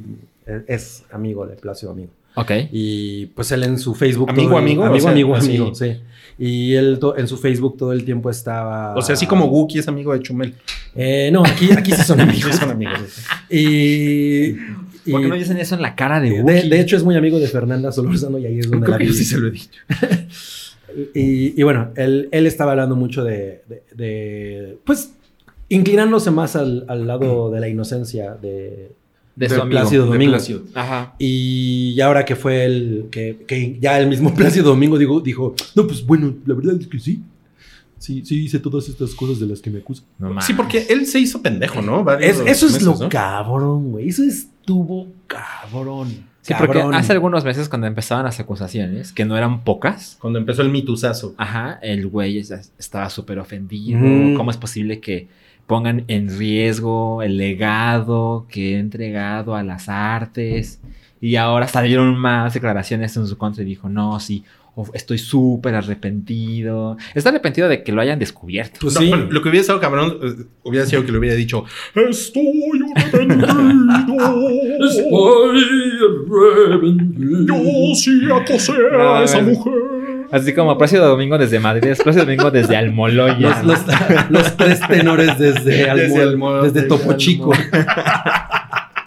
No mames. No, güey, qué, qué vergüenza esto. O sea, porque la verdad es que, puta, desde el principio pude haber dicho, ¿sabes qué? Pues sí, perdón, y, y enfrentar las cosas con dignidad. Y ahora, ahora, ahora sí que sí entra el chiste de pinche lunes, ¿no? Para pinche lunes para Plácido Domingo. Ahora, No mames. Eh, lo que pasó con Harvey Weinstein es que pues va a ir a prisión, aún no sabemos cuántos años, pero no es el mismo caso con Plácido Domingo, ¿no? O sea, con Plácido Domingo es, o sea, ahorita las cosas no están, A no son nivel. penales. O sea, es nada más shame on you y ya. Ajá, así de este güey hizo esto y él ya lo aceptó, Sí. pero nadie está mencionando que vaya A ver, un a haber consecuencias más grandes. con, con Harvey Weinstein fueron dos de los cinco cargos que tenía Ajá. que le, que le encontraron eh, Culpabilidad. ajá, Pero- culpable. No mames, estaba leyendo un poco más de la nota y el jurado encontró que por lo menos dos de las mujeres efectivamente solo quieren dinero y fama. Y bueno, eh, Muy mal, ¿eh? o Muy sea, mal. sí, sí suena terrible, pero aún faltan los cargos, que son cuatro, que tiene que hacerse un juicio en Los Ángeles. O sea, esta sentencia es... Es de Nueva York. Es de Nueva York, exacto. Falta la de Los Ángeles. No, pues sí, aparte, pues en Los Ángeles están los Lakers, entonces LeBron James, o sea, se va a poner cabrón, güey. ese güey es, ese güey está bien mamado. Bueno, ok, Bob, Bob Chapek. Usted- si usted no sabe quién es Bob Chapek, Pues lo, es el nuevo CEO. lo vas a ver próximamente porque es la nueva persona que nos va a firmar los cheques del hype. Porque él va a reemplazar a Bob Iger, que, quien es actualmente el CEO de Disney. ¿Cuánto tiempo se echó? ¿Como 15 años? No, como 20. Como, ve, como, 25. como mil, ¿no? No, como 25 años, ¿no? Al frente de Disney. Pues básicamente él es el que convirtió Disney en lo que es ahora. Sí. sí, ¿no? O sea, creo que, el, creo que el, el primer merge de Disney cabrón fue con ABC y creo que fue Bob Iger ahí como... El o sea, señor- o sea el con él, instrumentalista. con él pasó lo de ABC, lo de Star Wars, lo de Marvel, Disney Plus. Sí, exacto. El Mandalorian. Fro- Frozen es una película de Navidad. O sea, puras cosas cabronas, ¿no? Puras pasó con. Bob Iger. Eh, se supone que él se va ya en 2021, ¿no? Diciembre de 2000, 2021. o sea, Pero pues ahí van, em- empiezan a... O sea, va- van a cambiar de posiciones, pero él se va de Disney. que Uno se va a poner en casa. sí, o sea, sí. Pero es que, güey, es que el, De o sea, el, el, el- el nivel de... No, cállate. El nivel de Bob Iger, eh, o sea, como Y de hablando decir, mal bueno... de los chistes de Ricardo. O sea, como decir, bueno, un año antes voy a, voy a anunciar que ya me voy, ¿no? Y me la voy a llevar chabocha, ¿no? Así como para entregarle mi reemplazo y todo. Pues sí, pues Bob Iger está cabrón, ¿no? O sea, sí tiene así como nivel top, ¿no? Super o sea, sí es como un, ajá, es como un final boss así muy cabrón, ¿no? La verdad es que sí, eso es hacer bien las cosas. Pues ¿no? sí, a ver, veamos en qué se convierte Disney ahora. Pues seguramente va a haber, nuevo va a haber- mandato. seguramente va a haber cambios, ¿no? Porque siempre, siempre que llega, como cuando llegó Claudia Sheinbaum a la Ciudad de México, ¿no? Siempre llegan y saben qué nuevo logotipo. ya no, ya- Ahora es el ¿saben- pato. ¿Saben qué? Ya no va a ser el castillo, el castillo de, de- de Cenicienta, ahora va a ser. No, no es el de Cenicienta, ¿no? Es el. el No me acuerdo. Yo no puedo responder esa pregunta. no, no me acuerdo de qué. bueno, es el. ¿No es el castillo de la Bella Durmiente? El de, no, el de Disney. no. Bueno, va a decir, ya no va a ser el castillo, ahora, ahora va a ser el taller de Yepeto, ¿no? el que va a salir en todas las películas. O sea, de ese tipo de cambios, ¿no? Cambios profundos, ¿no? Como En lo que descongelan a Walt Disney. ¿no? Exacto. Ahora sí vamos a descongelar a Walt. en, lo Disney. descongelan, en lo que descongelan a la cabeza de Walt Disney, porque, porque el cuerpo ya... Suena como de Mars vale. Attack. Bueno, Daffy, no sé si se acuerdan de Daffy. Daffy. Yo, yo hace muchos años estaba obsesionado. De hecho, me, me encontré unos chats contigo en Gmail. Así buscaste te- Daffy en tu Gmail. Ajá. Y tenía unos chats con, con Cabri que yo le hacía preguntas de Daffy. es como, como por ahí de 2012. Wow. Y pues ella es una cantante británica que de repente. cantaba como soul, ¿no? Ajá, como de, como de la. R&B. Como de la rodada de Amy Winehouse, como de esa misma época. Y ella de repente pues, desapareció del showbiz y salió en esta semana, salió a contar una, una historia pues bastante creepy en Instagram. Básicamente dijo que la secuestraron, la drogaron y la violaron. Ajá, exacto, que la, que tuvieron durante mucho tiempo así. Verga. ¿Ha dicho algo más ella? Mm, hasta el momento no, o sea, es lo único que ha comentado, porque empe- em- empezó a agradecer a, a los- a muchos medios que tuvieron como la prudencia de no hacer escándalo de su historia y a la gente que la estuvo apoyando y todo, pero bueno, eh, consideró que ya es momento de hablarlo ella. Dice que Y- hace años que ella está bien. Ajá, exacto, pero que pues no podía enfrentar la... la- Ahora sí que salir a cámaras La opinión y soportar pública. la, la presión de, de- de eso, ¿no? Pero Está bueno, muy cabrón. Sí, sí está cabrón. Está muy cabrón y van a salir ya entrevistas y ya sabemos porque no se sabe ni dónde, ni cómo pasó, ni quién fue, ni nada. Solo, lo que ella puso ahí, pero bueno, Ya sé, se, ya se irá sabe. desenvolviendo. Sí. Eh, murió Kazuhisa Hashimoto. Así Que es. esto es tema de Salchi. Es, no, no es un tema de Konami, porque trabajaba en Konami. Sí. ¿Quién es Ami? Trabajaba con No, no Ami, mames, está- con es- Ami Winehouse. el- Amigo. Ka- Kazuhisa Hashimoto es el creador del código Konami, que es algo que muchísima gente Es más entiende. chingón que el código Da Vinci. No, mucho, mucho más. Bueno, Dan Brown y sus mil millones de dólares no opinan lo mismo. Y pues sí, es como, como una herencia cultural muy chingona. O sea, Mm. eh, ha estado presente en, muchísimas cosas de entretenimiento. Eh, el, control del Google Stadia, que es como la cosa más reciente, atrás es una cosa como de chaborruco, pero atrás del control tiene el código Konami. Y pues creo que es algo que muchísima gente que incluso no ha tocado un videojuego en sus vidas sabe, ¿no? ¿Qué es Eh, Konami? Arriba, arriba, abajo, exacto. Mm. Y pues eh, empezaron a salir historias de, de este señor. Murió a los 61 años, que la verdad No, es que... pues no, no era grande. No era, ajá, no era grande. O sea, bueno, era grande en la cultura, pero no era mayor. Pues mira, sí es grande en la cultura, pero la verdad es que cuánta gente sabía su nombre Bueno, claro. antes de esto, ¿no? Entonces es como, Entonces es una cosa de Dionisio, ¿no? O sea, de nicho. Ajá, exacto. Pero, pero ha, ha sido, han sido unos Perdón. días curiosos donde pues, la gente está haciendo como los homenajes de, ay, qué chingón. Esto, eh, em- empecé a ver como una lista de los mejores códigos Konami en juegos y ya sabes, te da 30 vidas. Hay un juego en el que te quita vidas, que era como para, te engañé de, quieres hacer el juego más fácil, pero te lo voy a hacer más difícil. Ok. Y pues sí, ha sido como pues, una, una herencia chingona que le dejó al mundo. Ok, está bonito. Pues, está. Konami, Sí. we salute you. Ahora vamos a un no. Cállate. Steven Spielberg no va a dirigir. Steven Spielberg. Steven Spielberg no va a dirigir Indiana Jones 5. Híjole, eso sí, eso sí. Bueno, no es como que la anterior le haya quedado muy chingona. Pero el hecho de que él no esté a bordo, que se supone que tampoco George Lucas va a estar a bordo, No. entonces, Pero dijeron quién puede estar a, a bordo. ¿quién puede estar? Eh, María James- Rojo. Richie es Va a estar Bong Bong Bong. Va- gong. eh, puede que la dirija James Mangold. Ese güey es chingón, ese güey de Logan. chingón, Sí, así es. Oye, ¿y tú, ¿y tú crees que a James Mangold le gusta el mango? Estoy, el, pero el mango Pero de el oro. mango dorado. o sea, Oye, ¿y tú, ¿y tú crees que si una, si una chava dice que está guapo, le dice, estás como Mangold? no, a ver. Él podía ser Mangold member. No, Pues mira, él, él es un director capaz. película de Bond. Sí, sí, Y, sí, sí lo es. Pues hay que ver qué hace ¿Capaz con de la Indiana sierra? Jones, capaz de la sierra, exacto. Capaz, capaz que comedia convierte a Indiana Jones en James Bond. Pues mira, la Ay, verdad es que ya me eso. dio, me dio vale verga que Spielberg no haga Indiana Jones, ¿no? Pues sí. ¿O tú qué dices? ¿O si Sí. te hubiera gustado? Pues es Ah, que la verdad. ha- habría- habría hecho todas. No, pero a ver, espera. se supone que Indiana Jones 4 salió mal porque le hizo mucho caso a George Lucas. Se supone. Pero pues si ya no estaba George Lucas de por medio, ya Se podía ser la chingona. Eso no bien. necesariamente está confirmado, ¿no? Pues mira, no me acuerdo de la fuente, o sea... o sea, sí lo leí, pero... Fuente Ain't It Cool News. El tiempo libre. Sí. ok. em, siguiente. No cállate. Apple no deja que los villanos de las películas usen iPhone. Qué ridiculez.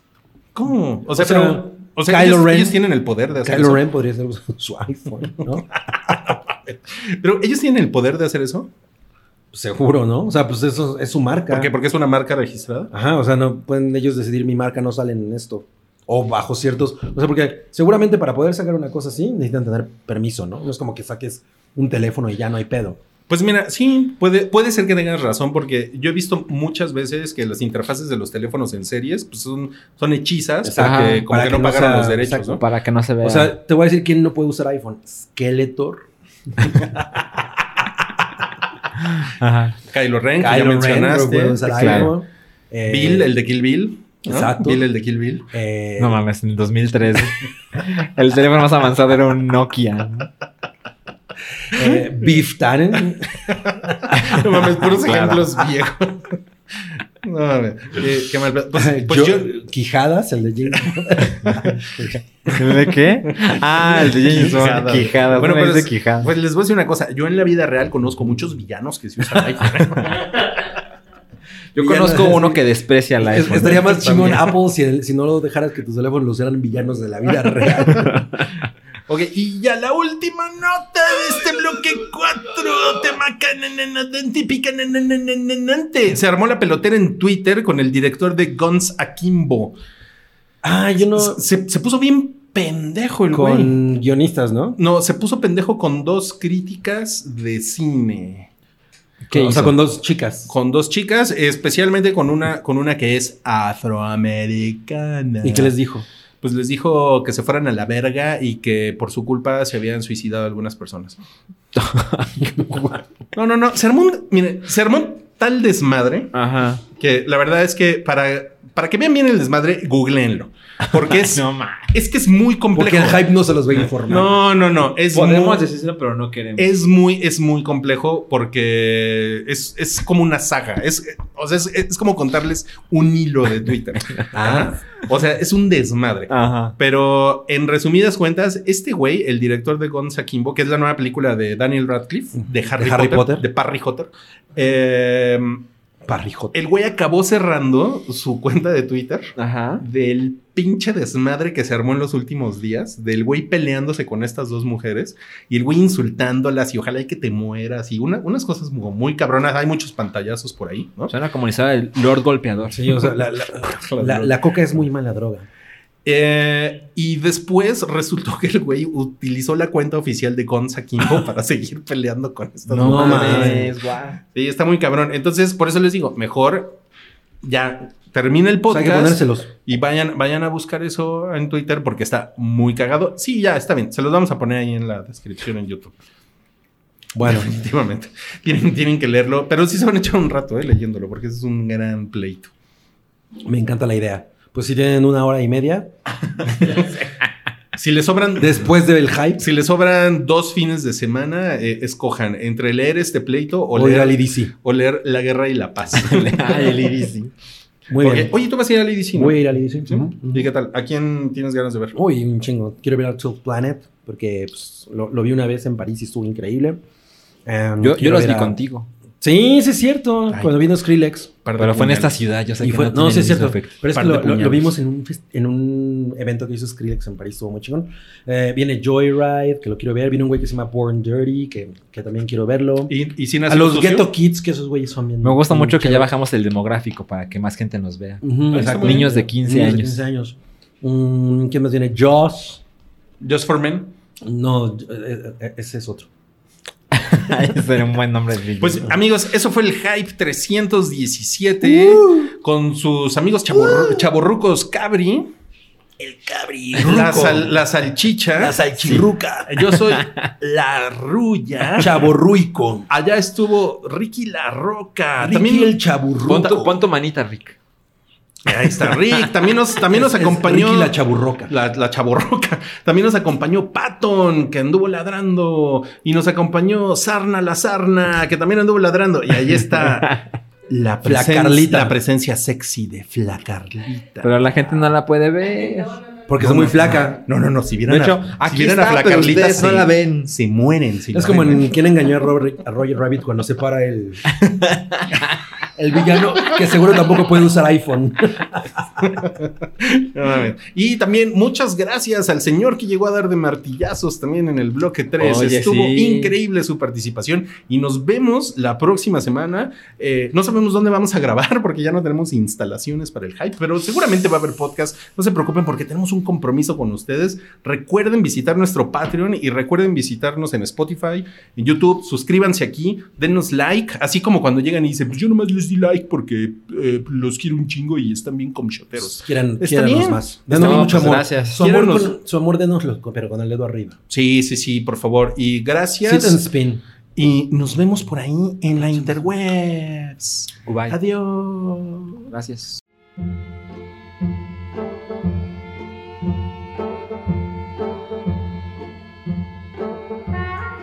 Tu apoyo es necesario y muy agradecido. Aceptamos donativos para seguir produciendo nuestro blog y podcast desde patreon.com diagonal el hype.